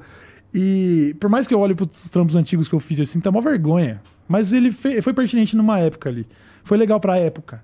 Hoje eu não, não suporto alguém ouvir na minha frente e falar, tira essa merda. Mas se você entrar lá no Spotify, a última música que eu fiz tem 700 mil plays no Spotify, tá ligado? Não é view de é. clipe do YouTube. A galera pôs na playlist Cara, é. essa porra. Quando rola retrospectiva musical, eu aparecia um monte ali do lado de músicos, tá ligado? Então eu sei que existe um potencial não explorado, dá pra fazer. Mas se vou fazer ou não, não sei, mano. Quem sabe? Eu tenho um monte de anotaçãozinha, um monte de. Tu gosta mais do que tu faz agora ou de fazer música? Eu acho que fazer música é muito mais legal, né? Porque você cria um produto e você trabalha esse produto depois. Imagina que tesão é o cara que teve o trampo de fazer uma música e agora ele pode colher os louros desse trampo e fazer show em cima disso e tal, né? O trampo que eu faço hoje ele é muito significativo para muita gente, mas ele é ele não tem. não preenche o artista, tá ligado? Ah. É bom ser um bom comunicador, é legal ser reconhecido por isso. Mas falta fazer arte de verdade, tá ligado? Eu vou fazer, eu vou fazer qualquer hora, mas. O Lucas, o Lucas, para... eu já, já, já assisti um show dele. Uhum. Ele começa com, acho que pelo menos o show que eu fui, começava com um bonde do Tigrão Sim. Metal. Sim, né? muito foda. Muito foda. Uhum. E porra, é. Ele leva jeito, né, cara? Muito. Lucas toca guitarra desde os 8 anos de idade. E sempre teve essa veia musical muito forte, toca todos os instrumentos, basicamente. E você ouviu o som que ele soltou agora? Não. Mano, é... eu mandei um áudio para ele que eu tava com a voz embargada. Tipo, eu tava tendo dificuldade de. Tava com um nó na garganta, com vontade de chorar quando eu ouvi aquela porra. Tipo, ele soltou agora. Pô, maneiro. Tava em, no número um em alta no YouTube ontem, tá ligado? É o primeiro trampo autoral do Lucas. Nossa, chegou com os dois pés no peito. O bagulho é fenomenal. Fenomenal. Tipo, o que ele fez até agora de fazer a playlist de funk ficou uma, virou uma brincadeira de criança perto do que ele acabou de soltar. Ele, era um, ele já era um maluco que tava lotando casas pelo Brasil, já era uma estrela. Uhum. Isso aí botou ele em outro patamar. Ele vai virar um superstar, mano. Caralho, vai ter gringo ouvindo a música dele, ele vai tocar em festival. Não é exagero, não é porque o cara é meu brother. É tempo. O que falta pro Lucas tocar no Rock in Rio? Tempo. Porque ele já provou por A mais B que ele é um puta do artista, tá ligado? E ele sempre trabalhou isso, entendeu? E eu, às vezes eu olho para esse tipo de produto, eu vejo, por exemplo, o Igão fez um trampo legal com, com produção também. O Zero, o Zerinho Gameplays, ele me mostra uns trampos autorais dele, que ele também tem um talento musical fudido, o Zero é muito bom músico. E eu fico cercado dessas pessoas falando, mano, faz, Cauê, vai fazer, mano tem um potencial ali, sacou? Essas pessoas me cativam, mano. O Lucas fazendo me dá vontade de fazer também. Não por causa do, de, dos, dos números, porque eu sei que é o mesmo conceito do Daily Show. Eu ia fazer. Eu queria fazer uma música que conversa com um público muito menor e tal. Queria fazer uns bagulho com influência de metal extremo. Você já trocou ideia com a galera do metal aqui, assim? Eu já troquei ideia com. Em geral, metal espadinha. Certo. É, com o Angra. O Rafael já veio aqui um monte de vezes. Sim, sim. É, já veio o Fábio Leone. Só, do Angra falta. Assim, não é mais do Angra, né? Uhum. Mas faltou o Kiko. Certo. E. Que agora tá lá com o Megadeth. É, né? e falta também. Eu acho que veio todo mundo, cara. Uhum. Posso estar enganado, mas já conversei com o Edu Falar, já conversei com esses caras aí. Mas você não conversou com ninguém do metal extremo? Não, em geral, espadinha. É. Mas quem que é esses caras aí no Brasil? Porra, o Crisium, por exemplo. Crisium. Você tinha que receber o Crisium, mano. Porra, só pra. Eu sei que é muito nichado, mas eles têm uma, uma vivência muito foda, uma história muito foda, e eles são gigantes no mundo inteiro, dentro desse nicho, né? Porque é um nicho mesmo, né? Tocaram em todos os festivais de metal do mundo, sabe? Tem um. Pô, os caras são três gaúchos, três irmãos gaúchos, sabe? E eles têm um. Eles são Crisium, muito- Crisium é, sempre achei um pouco demais pra mim. É, é, mas é eu demais acho. pra maioria das pessoas. Mas assim, talvez eu devesse escutar de novo. Eu escutei Talvez. numa época que eu era muito partidário do Metal Espadinha, Aham. tá ligado? Sim. É, não aí escutava tem- outro bagulho, tá Aham, ligado? Eu entendo, eu No entendo. máximo, no máximo eu ia no, no Megadeth, num, num trash. Sim. Megadeth, Testament, entendeu? Mas mesmo Sim, assim. que também já é uma, é uma porta de entrada pra drogas mais pesadas. É, mas é uma arranhadinha ali, Sim, né? As pessoas- Vamos sim. lá, Megadeth foi mudando um pouco pra caralho. Sim. É, um pouco pra caralho. Mas eu, assim, metal talvez seja o gênero de música que eu mais escutei na minha vida. Legal. Você já ouviu falar da Cripta? Não. Cripta é uma banda só de Minas que faz um death metal. É uma banda meio recente, tem um ano e pouco, eu acho, dois anos, sei lá. E elas estão tocando em todos os festivais também. Tocaram no Wacken na Europa. Porra! Elas estão com lançamento. Vão abrir agora pro Ghost aqui em São Paulo semana que vem. É, Seria muito foda você receber pelo menos a Fernanda vocalista aqui, ou qualquer uma delas, porque. Nossa, elas, mano, elas estão al- alçando uns, uns bagulho foda, levando o metal brasileiro pra uns, uns patamares diferentes, assim. Porra, interessante, cara. Mano, para pra ouvir a Cripta. Ouve só o, o clipe mais popular, assim. Logo de cara você vai falar, pô, tem um bagulho diferente aqui. Elas são muito foda, mano. Muito foda. Muito foda. Uma, uma vez veio aqui um cara que se tornou meu amigo quando eu. Quando eu fui morar em Curitiba. Sérgio é o nome dele. É, lá ele tem um bar de rock. Aham. Ele é o Blood. Que, porra, vira e mexe eu tava lá também, porque toca, toca lá uns cover, tá ligado? E aí, dependendo do dia lá, tem, tem agenda lá. Aí tinha de metal, tinha de Foo Fighters, Red Hot Chili Peppers, o caralho. E ele tem uma banda de metal também. Aham. E é engraçado que tu tá conversando com ele, ele tem uma vozona de locutor e tal, entendeu? Faz umas, umas brincadeiras com a voz e tal. E, porra, na hora de cantar mesmo é guturalzão, tá ligado? Aham. Eu fico, Da Caralho, esse é o Sérgio, mané. Foda, foda. Diferente, tá Tem ligado? gente que consegue manter essa diferença. É o caso, por exemplo, você pega o Project 46 lá, o, o Caio, vocalista, também tem um gutural foda e uma voz normal. Mas se você recebesse aqui, por exemplo, o- os caras do Crisium, o vocalista do Crisium falando, ele é tipo. E aí, tudo bom? Não, não, tamo aí na estrada já faz aí uns 25 anos, demorou? é, aí, aí já era, porque ele faz muito show, eles fazem há muitos anos. Aí não tem como, o cara já, já soa que nem um demônio. Entendi. E é muito foda. Os caras são muito da hora, são muito da hora. De verdade. Você podia receber os caras, velho. Tu curte demônios, então. Na- no âmbito da fantasia, né? eu, gosto de, eu gosto de falar que eu gosto de música de terror. Tem gente que gosta de filme de terror. Eu gosto de filme de terror. Eu gosto de música de terror. Mas esse lance de gostar de filme de terror me colocou numa situação interessante esses dias aí. É. Eu fui assistir um filme que eu já tinha assistido, era Annabelle 2, tá Certo. ligado? Hollywoodiano, Hollywoodiano pra caralho. E eu já tinha visto o filme, cara. E mesmo assim tava aquela pira de. Tampa o olho, dá pause, vai beber uma água, tá ligado? E eu fiquei assim, porra. Eu já vi esse filme, tá ligado? Como posso estar cagado? no- Eu já vi esse filme. Aham. Não precisava, cara. E eu fui percebendo que talvez. Eu não sei o que que é, mas à medida que eu fui ficando mais velho, eu fui ficando mais cagão. E eu fiquei um pouco assustado com essa porra, porque, caralho. Já passei por umas situações assistindo filme de terror aí meio. Diria até meio sinistras, cara. Que eu já perguntei É. pros caras especialistas sobre o assunto. Eu perguntei pro Gordão Foguete também, inclusive, sobre essa porra. Que eu tava assistindo um. um- Era uma sexta-feira. Não, era quinta pra sexta. Nessa época, sexta-feira era o dia que eu não trabalhava. E aí eu tinha um projetorzinho em casa, botei pra, pá, na parede, minha, minha galera tinha ido dormir, e eu, pô, tô ali assistindo o filme, pô. Paguei tudo, tô assistindo o filme. Daqui a pouco, era a Invocação do Mal, primeiro. Certo. E aí tem uma hora que o que o fantasma, a, a moça ela cai, ela vai entrar num lugar que assim, aí cai lá embaixo no porão, e aí ela tá, porra, procurando a lanterna, não sei quando ela pega a lanterna e faz assim, cai um corpo, co- porque assim, é, toda parada tem a ver com a mulher que se enforcou, caralho. Cai um corpo como se tivesse enforcado e fica balançando assim. Exatamente nessa hora, a única luz que tava ligada, que era da varanda, explodiu. Puta que eu pariu! Exatamente Nossa. nessa hora. Você continua assistindo o filme? Eu pausei o filme. Aham. Liguei todas as luzes, fui lá Claro. ver o que que era e fiquei, caralho, a lâmpada estourou, mané. Que doideira, bebi uma água.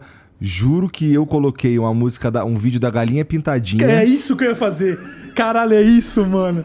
Certeza. Eu coloquei um vídeo da galinha pintadinha, pá. Eu falei exatamente isso, mano. Eu colocar, sei lá, cachorros fofos agora. Preciso limpar a vibe do ambiente. Que isso. Mas mano. aí quando, pum, me acalmei, eu voltei assistindo, não aconteceu mais nada. Graças Cara, ainda a Deus. bem, né? Ainda bem. Eu passei por um bagulho bizarro quando eu era adolescente e parece até fanfic, porque foi muito bizarro mesmo, mas. é, eu não lembro quantos anos eu tinha, na época que tinha saído Silent Hill 1 do PlayStation. Tá. Isso é muito tempo atrás.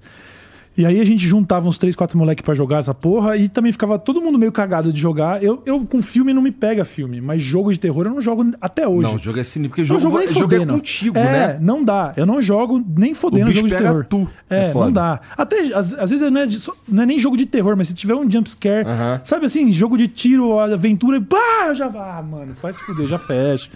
A gente juntou uns 3, 4 moleque. A É, pra jogar num- Silent Hill. Pra jogar Silent Hill. A gente morava nos predinhos desses de quatro andares sem, sem elevador. Aham. O moleque morava lá no último e a gente se reuniu lá. E aí fecha as janelas, né? Bota, ó, todo mundo querendo pagar de. Não, não tem ninguém com medo aqui.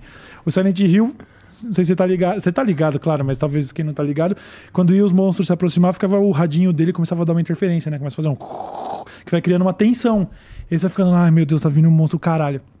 A gente tava jogando. Era de tarde, de dia, só que com as janelas fechadas, no escuro. E aí começou um barulho que a gente falou, mano, mas isso não é o radinho. Peraí. Aí a gente ficou, que porra é essa? Começou num. Aí a gente, mano, desliga, abre a janela. Quando a gente abriu a janela, tinha um enxame de abelha. Do nada, no meio do dia, gigantesco. E aí a gente ficou, mano, apavorado. A gente, e aí não tem elevador, blá, descendo as escadas e tudo. E, mano, teve que vir um mano lá de Ai, vestido cara. com aquelas roupas de, de apicultor pra juntar e tudo. Mas foi uma coincidência bizarra. Que a gente, no maior clima de tensão, abriu a janela tinha um enxame de abelha. E aí eu fiquei falando, mano, será que a gente mexeu com os bagulho errado aqui na tarde de hoje? será que nós devemos Jogando continuar joguinho. jogando Silent Hill? CD rodou ao contrário, qualquer coisa assim. Rodou o CD ao contrário. O cagaço com o jogo que eu passei foi com PT. Nossa, isso é bizarro. Nossa, meu Deus do céu. PT é sinistro. Isso a gente reuniu, tipo, umas, já depois de adulto, que é novo, né? Reuniu umas oito pessoas, assim, numa sala pra jogar. Mas fala aí. Eu joguei com meu irmão isso daí, cagaço total, cara. Assim, é. É maneiro que esse específico PT, ele vai construindo uma, uma tensão. Que assim, o teu personagem ele não morre, ninguém vem te atacar, tá ligado? Mas é muito sinistro, cara. Aham. Muito sinistro. O lance de. No final tem que falar no, no, microfonezinho, na hora que pega o telefone lá, tá, pra tu ver o final mesmo da parada. Aham. Pena que nunca saiu esse jogo e, ti- é. e tiraram da loja, então hoje ninguém consegue jogar mais essa Pois porra, é, infelizmente. é. Mas, Mas isso tá- era bom. Eu não entendo o apelo. Eu acho do caralho quem gosta de jogar jogo de terror. Tem emoções que eu não quero. Pra que, que eu vou ficar me assustando?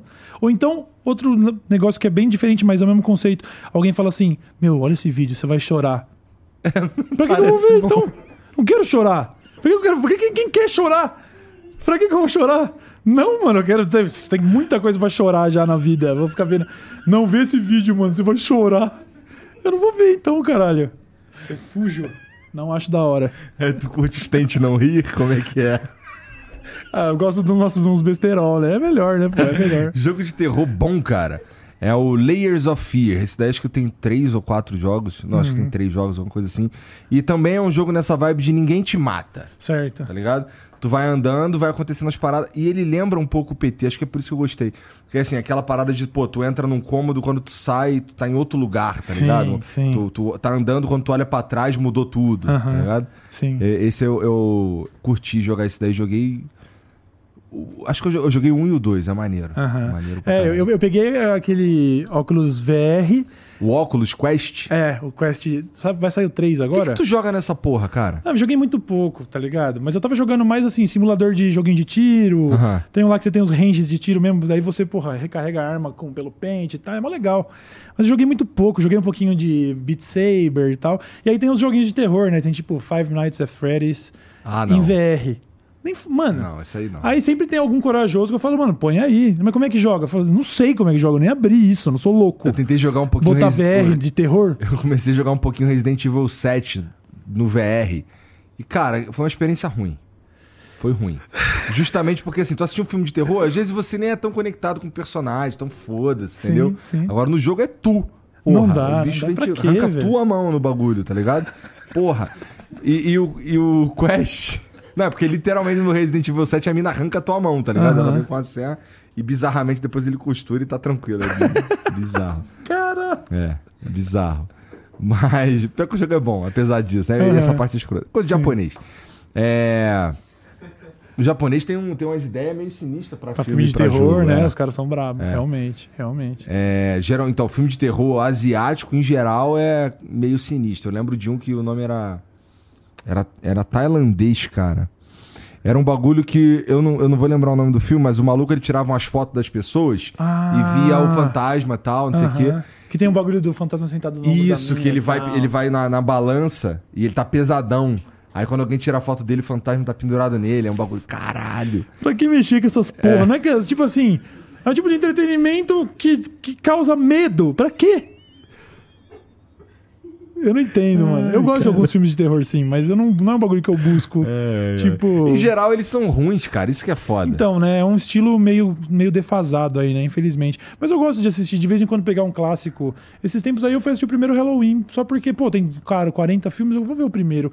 E era decente, se você pensar no contexto da época e tudo. Ah, é eu legal. gosto mais de fantasma do que, as, de que esses caras que cortam serial os outros. killer É. e tal, é. Eu gosto mais de ah, fantasma. de fantasma é foda de fantasma que qualquer coisa pode acontecer, né? Não, ma- mas assim, por outro lado, o filme de fantasma sabe que não é real, então ajuda. Ah, você fica com medinho do serial killer na vida É, real. o serial killer tem na É. vida real aí, né? Tem dessas, tem dessas, tem dessas. Tem dessas. Ai, Mas, pô, eu nem tenho caralho. assistido muita coisa ultimamente, não. Eu tô vendo uma. É que assim, eu tenho um problema quando eu começo a ver uma série, não importa se ela é boa ou ruim, eu meio que termino, tá ligado? Ah, eu não tenho isso. Eu não... É. Já larguei muitas séries, mano. Eu tô vendo Blacklist agora e eu tenho sentimentos mistos Certo. sobre Blacklist. Eu não sei se é. É meio ruim, mas é maneiro ao mesmo às vezes, entendeu? Mas por que que você termina o bagulho? Tipo, Ah, porque eu já comecei, Tem muita pô. série. Tem muita série. Aí você fala, pô, podia estar assistindo uma série boa. Na primeiro, primeiro bagulho que eu senti assim de, ah, essa série já largo. Eu fiz, eu, teve um monte de série que eu só assisti o primeiro episódio porque eu falei, tá bom, não é isso. Algumas eu, algumas eu termino, mas a maioria acho que eu É larguei. É. Não, Tem eu- muito eu- isso não, Mas eu- velho. não é como se eu assistisse pra caralho também, não. É, sei lá. De dois em dois, dois dias eu assisto um episódio. Então, Aham. é quando eu tô, sei lá, eu tô jantando, tá ligado? Sim, então eu não também é, sou meio devagar. Não, não é muito. coisa. Eu, eu. Bom, o que, que eu faço, cara, de hobby? Deixa eu ver. Tem que jogar poker, porra. Pra te doutrinar, filho. Você ainda joga Dota? Cara, eu tenho jogado menos. Não tem um tempão, inclusive, que eu não jogo. Mas é. É porque assim, essa parada de ir pra academia realmente toma um maior tempão do dia. Uhum. Pelo menos pra mim, tá ligado? Até Sim. porque os caras filmam, não sei o quê. Ah, Então sim. acaba levando um tempão da minha vida. E tem as outras paradas que eu tenho que resolver também. Tu sabe que não é só sentar e fazer o programa. Não é, não é, não né? é. Antes fosse, né? Antes fosse. Pois é, Essa é a melhor é. parte do dia pra mim. Aham. Mas. É, então, assim, eu tenho jogado pouco. Agora, ultimamente eu tô jogando as paradas que são mais rápidas. Certo. Tô no, no celular, fico jogando Marvel Snap, cara, que é um jogo de. É tipo. Vai. Grossíssimo modo, tipo Magic. É um, um joguinho de carta, um Aham. TCG. Tá ligado? Porra, maneiro, mas, mas é meio que o TikTok dos jogos de carta. Tipo, a partida Saquei. acabou em 3 minutos. É entendeu? jogo ultra casual, assim. É, jogou, jogou, acabou. É. Não, eu tô nessa, eu só jogo Valorant. E aí é uma relação um pouco. Agora eu tô tentando jogar menos porque eu percebi que já tava me atrapalhando, entendeu? Já tava meio. todo- Trabalhando com o quê? Em dormir tarde? É, dormir tarde, parar de ser produtivo num horário que ainda tinha muita coisa pra fazer, sabe? Podia estar, sei lá, aprendendo coisa. Não aprendendo de uma maneira chata, mas assim, eu podia estar vendo. Consumindo conteúdos que vão enriquecer, trazer mais papo pra amanhã no programa. Aham. Podia estar vendo sobre os assuntos e tudo. Poderia estar na rodinha de hamster. Podia estar na rodinha de hamster, o quê? Quer fazer esteira? A rodinha de hamster. É. Cara. Meio que cria, o jeito que a gente cria conteúdo pra internet é uma rodinha de hamster. E aí, pra Certo. você fazer bem o teu conteúdo, você se você acredita, e eu acho que é verdade, que você precisa estar por dentro e ler, estudar e aprender e não sei o quê. Aham. Então eu considero essa Entendo. parte, esse pedaço, parte da rodinha de sim, hamster, sim, tá ligado? É isso, é isso. E aí, é, eu jogo todo dia, tá ligado? E aí já tava começando a ficar uma rotina meio. A gente começou a conversar, porque não, não- eu, é, eu sou entre os caras mais velhos. A gente começou a conversar quem é, É, a gente. tem um não é tu e o jogo, não, né? Não, não, não. Tá. Caralho, pensou? A gente tem um grupo no Discord ali que participa uma galera, às vezes até um pessoal da internet, às vezes tá lá o Calango, o Zero. O Castanhari cola de vez em quando, mas ele não joga Ele joga um LOL de vez em quando ali, mas aparece muito pouco. O Lucas, o Inutilismo, joga LOL também, tá lá no grupo e tal, mas tem um grupo de umas 10 pessoas ali que estão sempre juntas e que são amigos da vida real mesmo. A gente se tromba pra fazer churrasco e tudo, e a gente joga Valorant juntos. E a gente começou a conversar entre nós sobre, mano, tá começando a atrapalhar, hein? Tá começando a tomar muito tempo. Tá começando a ficar meio. Ah, mano, tô começando a dormir tarde, não sei o quê. Fiquei meio. Virou uma rotina que já tava começando a beirar um vício ali, sacou? Aham. Tava, pô, um cara velho tá Qual jogando. que, é, qual que é o incentivo pra jogar o Valorant além da diversão? Tipo rank? Tipo o quê? O ranking também. Mas o jogo competitivo, né, velho? Tipo, Tu fica lá cracudo mesmo. É, você quer ganhar mais uma e tal, você quer fazer um bom clutch, uma bela jogada. É tipo, o jogo de tiro é muito legal por causa disso. Porque é um jogo de muita habilidade, apesar de ser só um joguinho de computador, né? Você tem que. Você tem umas paradas que você faz, que você vê seu amigo fazer, que você fala, caralho, mano, olha o que você fez. É que nem meter um golaço, sabe? Porra, você- vocês trocaram ideia com a galera dos esportes É. aí, cara, vocês conhecem. É. Então é muito legal, sabe? A gente conseguiu pegar uns, uns rankings legais lá e tal. O jogo vai ficando cada vez mais competitivo. E aí você vai querendo cada vez mais, né? Cada, vez, mais cracudo, cada É. vez mais afundado. Eu, eu faço ideia de como é por causa do Dota. Pois é. O Dota também é, é meio que perder a vida ali. Eu, eu, por exemplo, se eu tivesse que chutar, eu ia achar que tu usava o teu tempo livre com poker. Cara, o poker era uma parte do nosso hobby semanal, né? A gente virou um grupo de Mas e o apoio. assim. onlinezão? Cara, o online é legal pra fazer. A gente tá lá em grupo no Discord, tal, tal, tal. Daí alguém falou, e aí, vamos jogar um poker tal? Ah, tem um torneio legal aqui começando agora de 2,50, hein? Aí registra tal, troca uma ideia. Não pode jogar junto, né? Pô, é até contra a regra do próprio site. Mas você fica trocando uma figurinha ali, jogando, às vezes streama a tela pro amigo dar uma opinião depois da mão. Ô, acho que você não devia ter feito isso. Então rola também. Não rola com tanta frequência, mas é legal, é legal. O da hora do poker pra mim é realmente juntar a galera, porque é a resenha. Toda terça-feira a gente Vamos pedir o delivery de onde hoje, dividir ali uma pizza, um negócio, alguém levava uma cerveja. O presencial a minha irmã fez um quentão agora na época do festa junina, leva lá no poker, trocava uma ideia, sabe? Então, puta, era uma resenha muito foda, sabe? Inclusive, eu tô querendo. A gente que, tentou transformar isso em conteúdo por um tempo, porque era, uma- Ah. era só a galera da internet, era uma galera da internet, assim. E aí a gente tá, inclusive, é, não sei se pode, pode falar dos projetos aí, porque esse projeto é legal pra caralho. Por mim, você que sabe, pô. A, a gente sempre postava que tava jogando esse poker e a galera fala, mano, streama essa porra, deixa a gente ver. Como que a gente assiste isso? E aí começou há um tempo atrás, assim, porque esse poker durou um ano mais ou menos. Começou ano passado. Começou em março do ano passado ou de 2021. Foi um ano ou dois, eu acho, de poker, assim. A gente virou um grupo, velho, que tava causando ciúmes na galera que, sabe assim, a namorada que não tá no grupo já tá, pô, tudo é o galera do poker, sabe? Virou um bagulho. E aí eu- a gente começou a especular com essa ideia. Só que existe um desafio técnico em fazer uma stream de poker onde as pessoas vão conseguir ver as cartas Aham. e tudo. É mais complicado, né? É um trampo grande, assim. Só que daí, de tempos pra cá, eu comecei a trocar umas figurinhas com a Copag, inclusive, pra gente viabilizar essa ideia. Maneiro. Porque tudo que você vê de conteúdo na internet, de poker, tá, geral, pra viabilizar o negócio, o jogo é caro. Você vai parar pra assistir uma stream, tá lá o cara jogando cash game e onde o cara tá com 200 mil dólares Aham, na mesa. é. Ou então vai transmitir o Mundial. O Mundial custa 10 mil dólares pra jogar. E a gente, eu queria, eu sempre tento mostrar isso pra galera que dá pra jogar muito barato. No online, você joga torneios grandes a partir de um, um dólar, é 5 reais. E no, na- na- entre os amigos, você define o valor. Pode ser a partir de 10 reais, 20 reais. Então eu queria fazer uma, um programa de poker que fosse o poker mais barato que já foi streamado, tá ligado? Maneiro. Tipo assim, vai ser um, um poker onde a mão mais cara vai ser de 50 reais, entendeu? E seria uma proposta meio totalmente oposta a esse negócio que a gente chama de high stakes, né? Que são de, de muita grana. E aí fazer até uma brincadeira com isso, ó, com o nome ser, sei lá, o poker, sei lá, poker barato, ou qualquer coisa. Não sei, a gente não chegou no nome ainda, mas você tem uns, umas- uns programas de poker que os caras têm a pilha de dólar.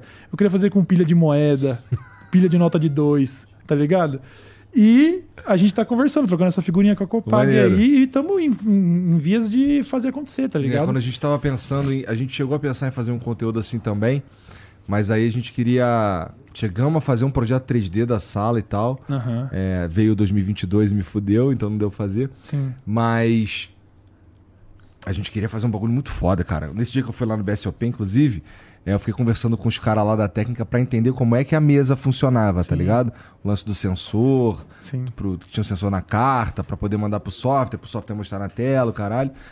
E acabou não indo pra frente. Vai ser legal ver o teu, cara. Cara, eu acho que vai, vai ser interessante. É interessante principalmente porque eu queria passar essa mensagem de que não é um jogo muito elitizado. Ele é, ele tem esse estigma, mas a galera pode jogar poker com pouco. Não dá para, como eu disse, não dá pra jogar com nada porque é um jogo de negociar e se para negociar você tem que ter alguma coisa envolvida. Nem que você esteja apostando uma prenda, coisa que a gente quer colocar também.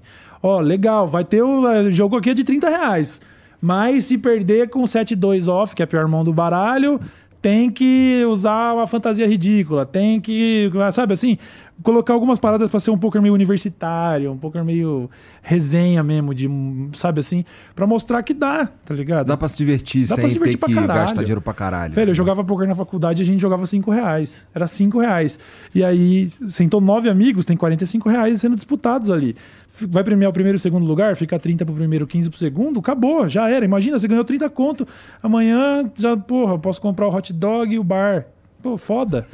Entendeu? É muito Já da tá- hora. A cervejinha já vem já, né? É, então, é, é, eu, eu nunca perdi dinheiro de verdade jogando poker, porque simplesmente eu só joguei barato, tá ligado?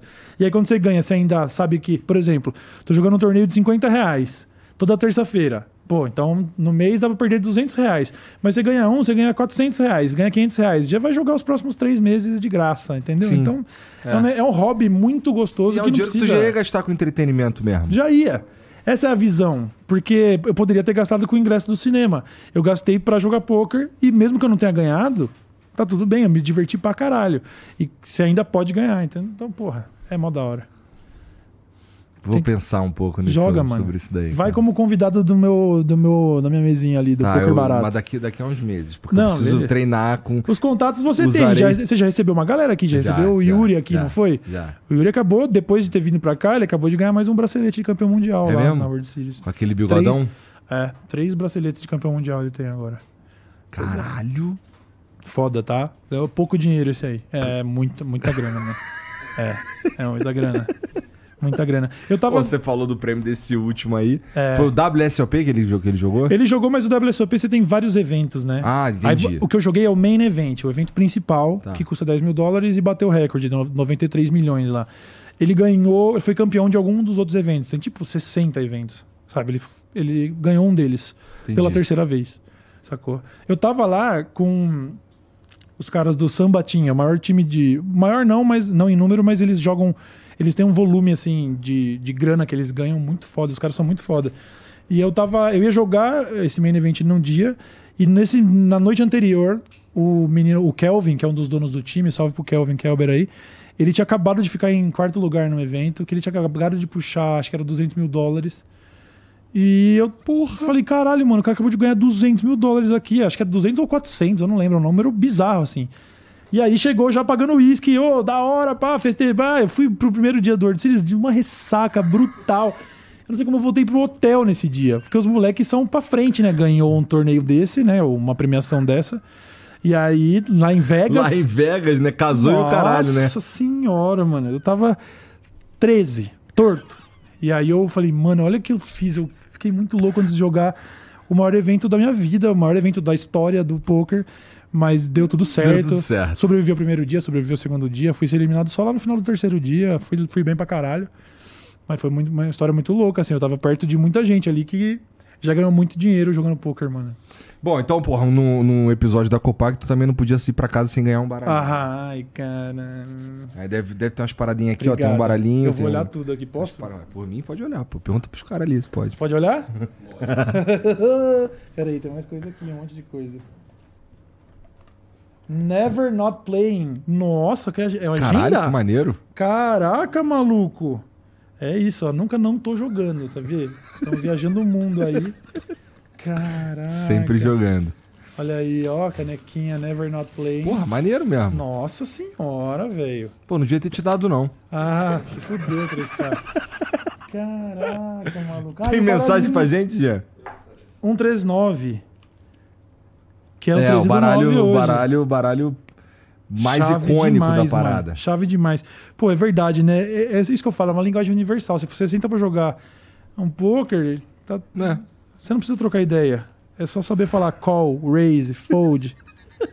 É Bom, mas é bom mano. saber trocar ideia também, né? É bom. Eu já troquei uma, umas ideias mas muito também não boas. dá pra ficar trocando ideia com os caras na mesa de poker, vai. É, você não tem amigos ali, né? Você tem É, todo mundo quer te adversários, né, mano? Eu vou abrir. Bom, tem algum vídeo aí, Jean? Tá, então vamos tacar o, o- E bota aqui pra mim, cara, que eu sou um Mano, eu perdi o etiquete. imbecil com essa porra. Bota aí pra mim. Dá pro Jean que ele sabe. Dá pro Jean que ele sabe, o cara ficou com o bagulho na mão. Tá quase. Aí, foi. Cadê? Tá pro fone aí. Ah, tá. Vai, taca aí, Jean. Salve, salve família! E aí, Cauê, beleza? Queria mandar um abraço pro Haripu e pro grande Mané Branco, com certeza tá assistindo. Cauê, me responde, por que Backflip Bale é o melhor vídeo do YouTube?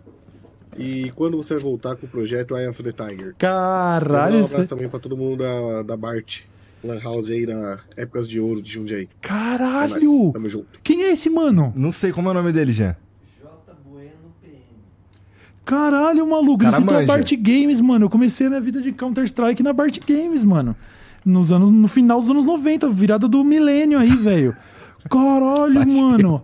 E aí ele falou backflip Bale, né? A gente tava falando de hobbies. Falei que ah, começa e não, não vou pra frente. Aham. Pô, o parkour eu treinei por cinco anos aí, tá ligado? Parkour? Não, quatro anos. É. Caralho, por essa eu não Opa. esperava, cara. O quê, mano? Ô, louco, eu tô- faço parte da primeira onda. Nossa, que da hora o Jokerzinho. É. Eu faço parte da primeira onda. Tipo, a gente começou a treinar parkour em dezembro de 2005, eu acho. Tipo, tinha o Orkut na época e, o- e tinha o. Parkour Brasil tinha 400 pessoas, sacou? Tipo, era um- era- nem existia praticamente. E a gente começou lá o primeiro grupo em Jundiaí, a gente via- viajou o Brasil por causa do parkour, fomos pra Belo Horizonte, Brasília, pro Sul. Como é que é o nome do eventos. bagulho que ele falou? Seu que Bale? Backflip Bale. Porra é essa? Eu acho que. não sei se o Jean quer procurar, porque deve ter no YouTube essa porra. Eu treinava parkour e o parkour, apesar de não ter mortal de costa e tal, isso daí a galera mistura as coisas, né? Mas geralmente você vai treinando movimentos e vai fazendo parte disso, né? Vem muita gente da ginástica olímpica, artes circenses, os caras vão fazendo acrobacias, né? E aí eu tava aprendendo, tipo, na piscina todo mundo sabe dar mortalzinho pra dentro da água. Aí a gente ia pra cama elástica, eu já tava conseguindo dar mortalzinho na cama elástica. Aí depois tem aquele o buraco que tem as espumas, aí você já tá dando mortal e caindo com o pé na espuma e fala: "Mano, tô aprendendo, tô quase, tá quase tirando mortal". Quase, eu era magrinho na época. Aí a gente tava lá na ECA na, na USP, e tinha um, uma, um, tinha um cortado da grama e tinha um bolão de grama, assim. Que eu falei, mano, aqui vai ser a primeira vez que eu vou tentar no, de chão pra chão, porque se eu errar, eu caio na grama aqui. Ah. Mas eu errei de um jeito, parça, que eu caí de cara. Bagulho ridículo. Dá pra achar aí? Backflip, tudo junto, né? De mortal. E Bale, B-A-I-L. Backflip Bale, tem, coloca Cauê Moura, não sei se vai achar. É, na Eu época, que- na época do vídeo, cara. Partoba, os caras chegaram a botar, quer dizer, já muitos anos depois, botaram eu lá caindo de cara na, na grama. Então, provavelmente eu já vi. Ah, não vai ter, mano. Não vai ter, mano. Que pena. Caralho, como que eu faço pra mandar esse link pro jogo que eu acho que eu consigo achar aqui? Isso aí tem quantos anos? Nossa senhora, muitos. Isso daí é antes do YouTube, é 2008, eu acho, 2007. Meu primeiro Entendi. vídeo no YouTube que eu subi foi por causa do parkour. Eu tenho vídeo no YouTube desde 2005, mano. Não, o YouTube começou em que ano? Não sei. Não sei. 2006. Então começou o YouTube. Ah, é, é verdade, porque no começo a gente postava vídeos no Videolog do UOL e no Google Vídeos, que era meio projetinho, meio que não foi pra frente. Aí quando surgiu o YouTube, a gente começou a postar no YouTube em 2006. Então já foi, e foi por causa disso. Olha que bizarro isso, isso daí pouca gente sabe. Eu gravava com a camerinha do Buba e a gente já trocava essas figurinhas de vídeo, editar vídeo desde 2006.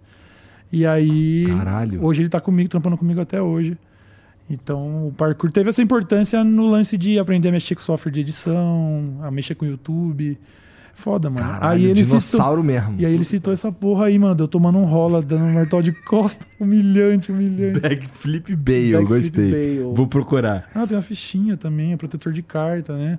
Muito foda isso aqui, porque você tá jogando poker e você não quer que o dealer lá, o croupier, ache que você tá fora de uma mão e simplesmente pegue sua mão, né? Então você coloca isso aqui em cima da sua carta pra deixar falar, ó, tô no jogo.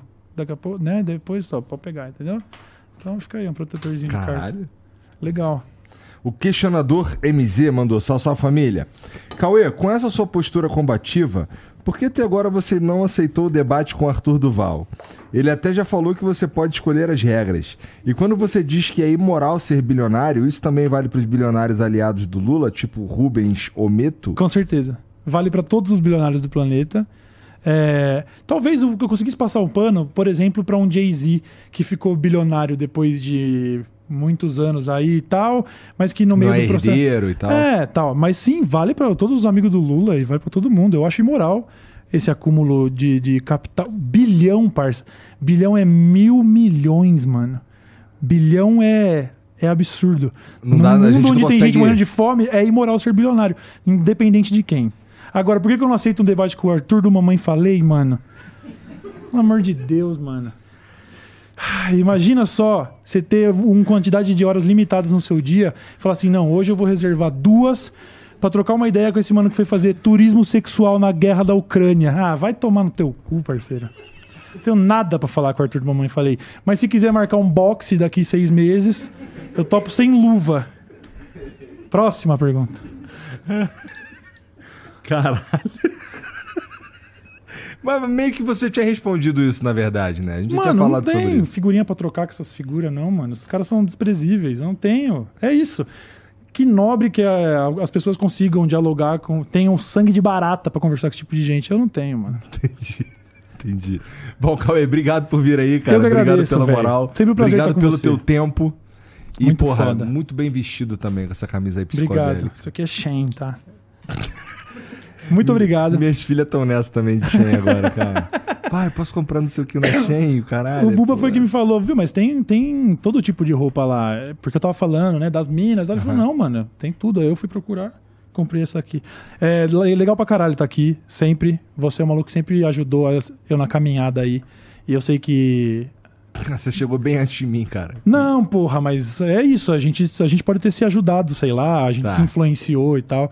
Então é legal pra caralho tá aí. E legal poder falar um pouquinho aí também do poker, levar a palavra. E muito foda. E um dia, muito que os foda. cara, um dia que os caras te encontram na internet, como é que faz pra te seguir? Maluco, eu ia recomendar que procurem o Dessa Letra Show, que é o nosso é o foco do nosso trampo agora. A gente tá quase chegando em 300 mil inscritos agora, com um ano de programa.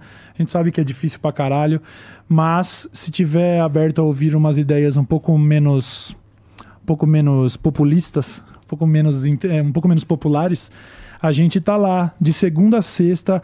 A gente brinca meio-dia e 200, porque entra às vezes duas da tarde, mas assim, é um horário do almoço muito estendido. Caralho. Não, aqui eu Exato. acho que eu atraso pra caralho, porque aqui começa entre 7 e 8, Aham, tá ligado? sim. Tu atrasa muito É, mais. o nosso meio-dia já tá virando 1h40, umas duas da tarde. Mas estamos sempre lá. Então, procura Dessa Letra Show. O resto tá lá. Se quiser, cauezão.com, mas cauezal mesmo, Z-A-O. Cauezão.com, aí tem todos os links lá dos canais, redes sociais e tudo. É uma da Loja hora. já era? Oi? Loja já era? A loja rola ainda, a loja ainda rola. Ela é uma operação menor, mas a gente ainda tá lá. E lançamos agora um corta-vento bonitão. Tem sempre umas coisas lá. Que a gente tá lá no loja.dessaletra.com.br. Mas entrando no coesão.com, tem o link da loja também, tá tudo lá. Tá certo. Coisa Então, linda. gente, ó, segue o Cauê, tá tudo aqui embaixo na descrição. Obrigado pela moral aí. Obrigado por ficar com a gente até agora. É... Pô, segue a gente também. Tá tudo aqui na descrição. Entra no Discord. E, e se você quiser, cara, dá pra você se inscrever e virar membro do Flow, tá ligado? Que a gente cria conteúdo exclusivo pra vocês aí toda semana. Beleza? É isso então. Um beijo pra todo mundo. Boa noite. Tchau.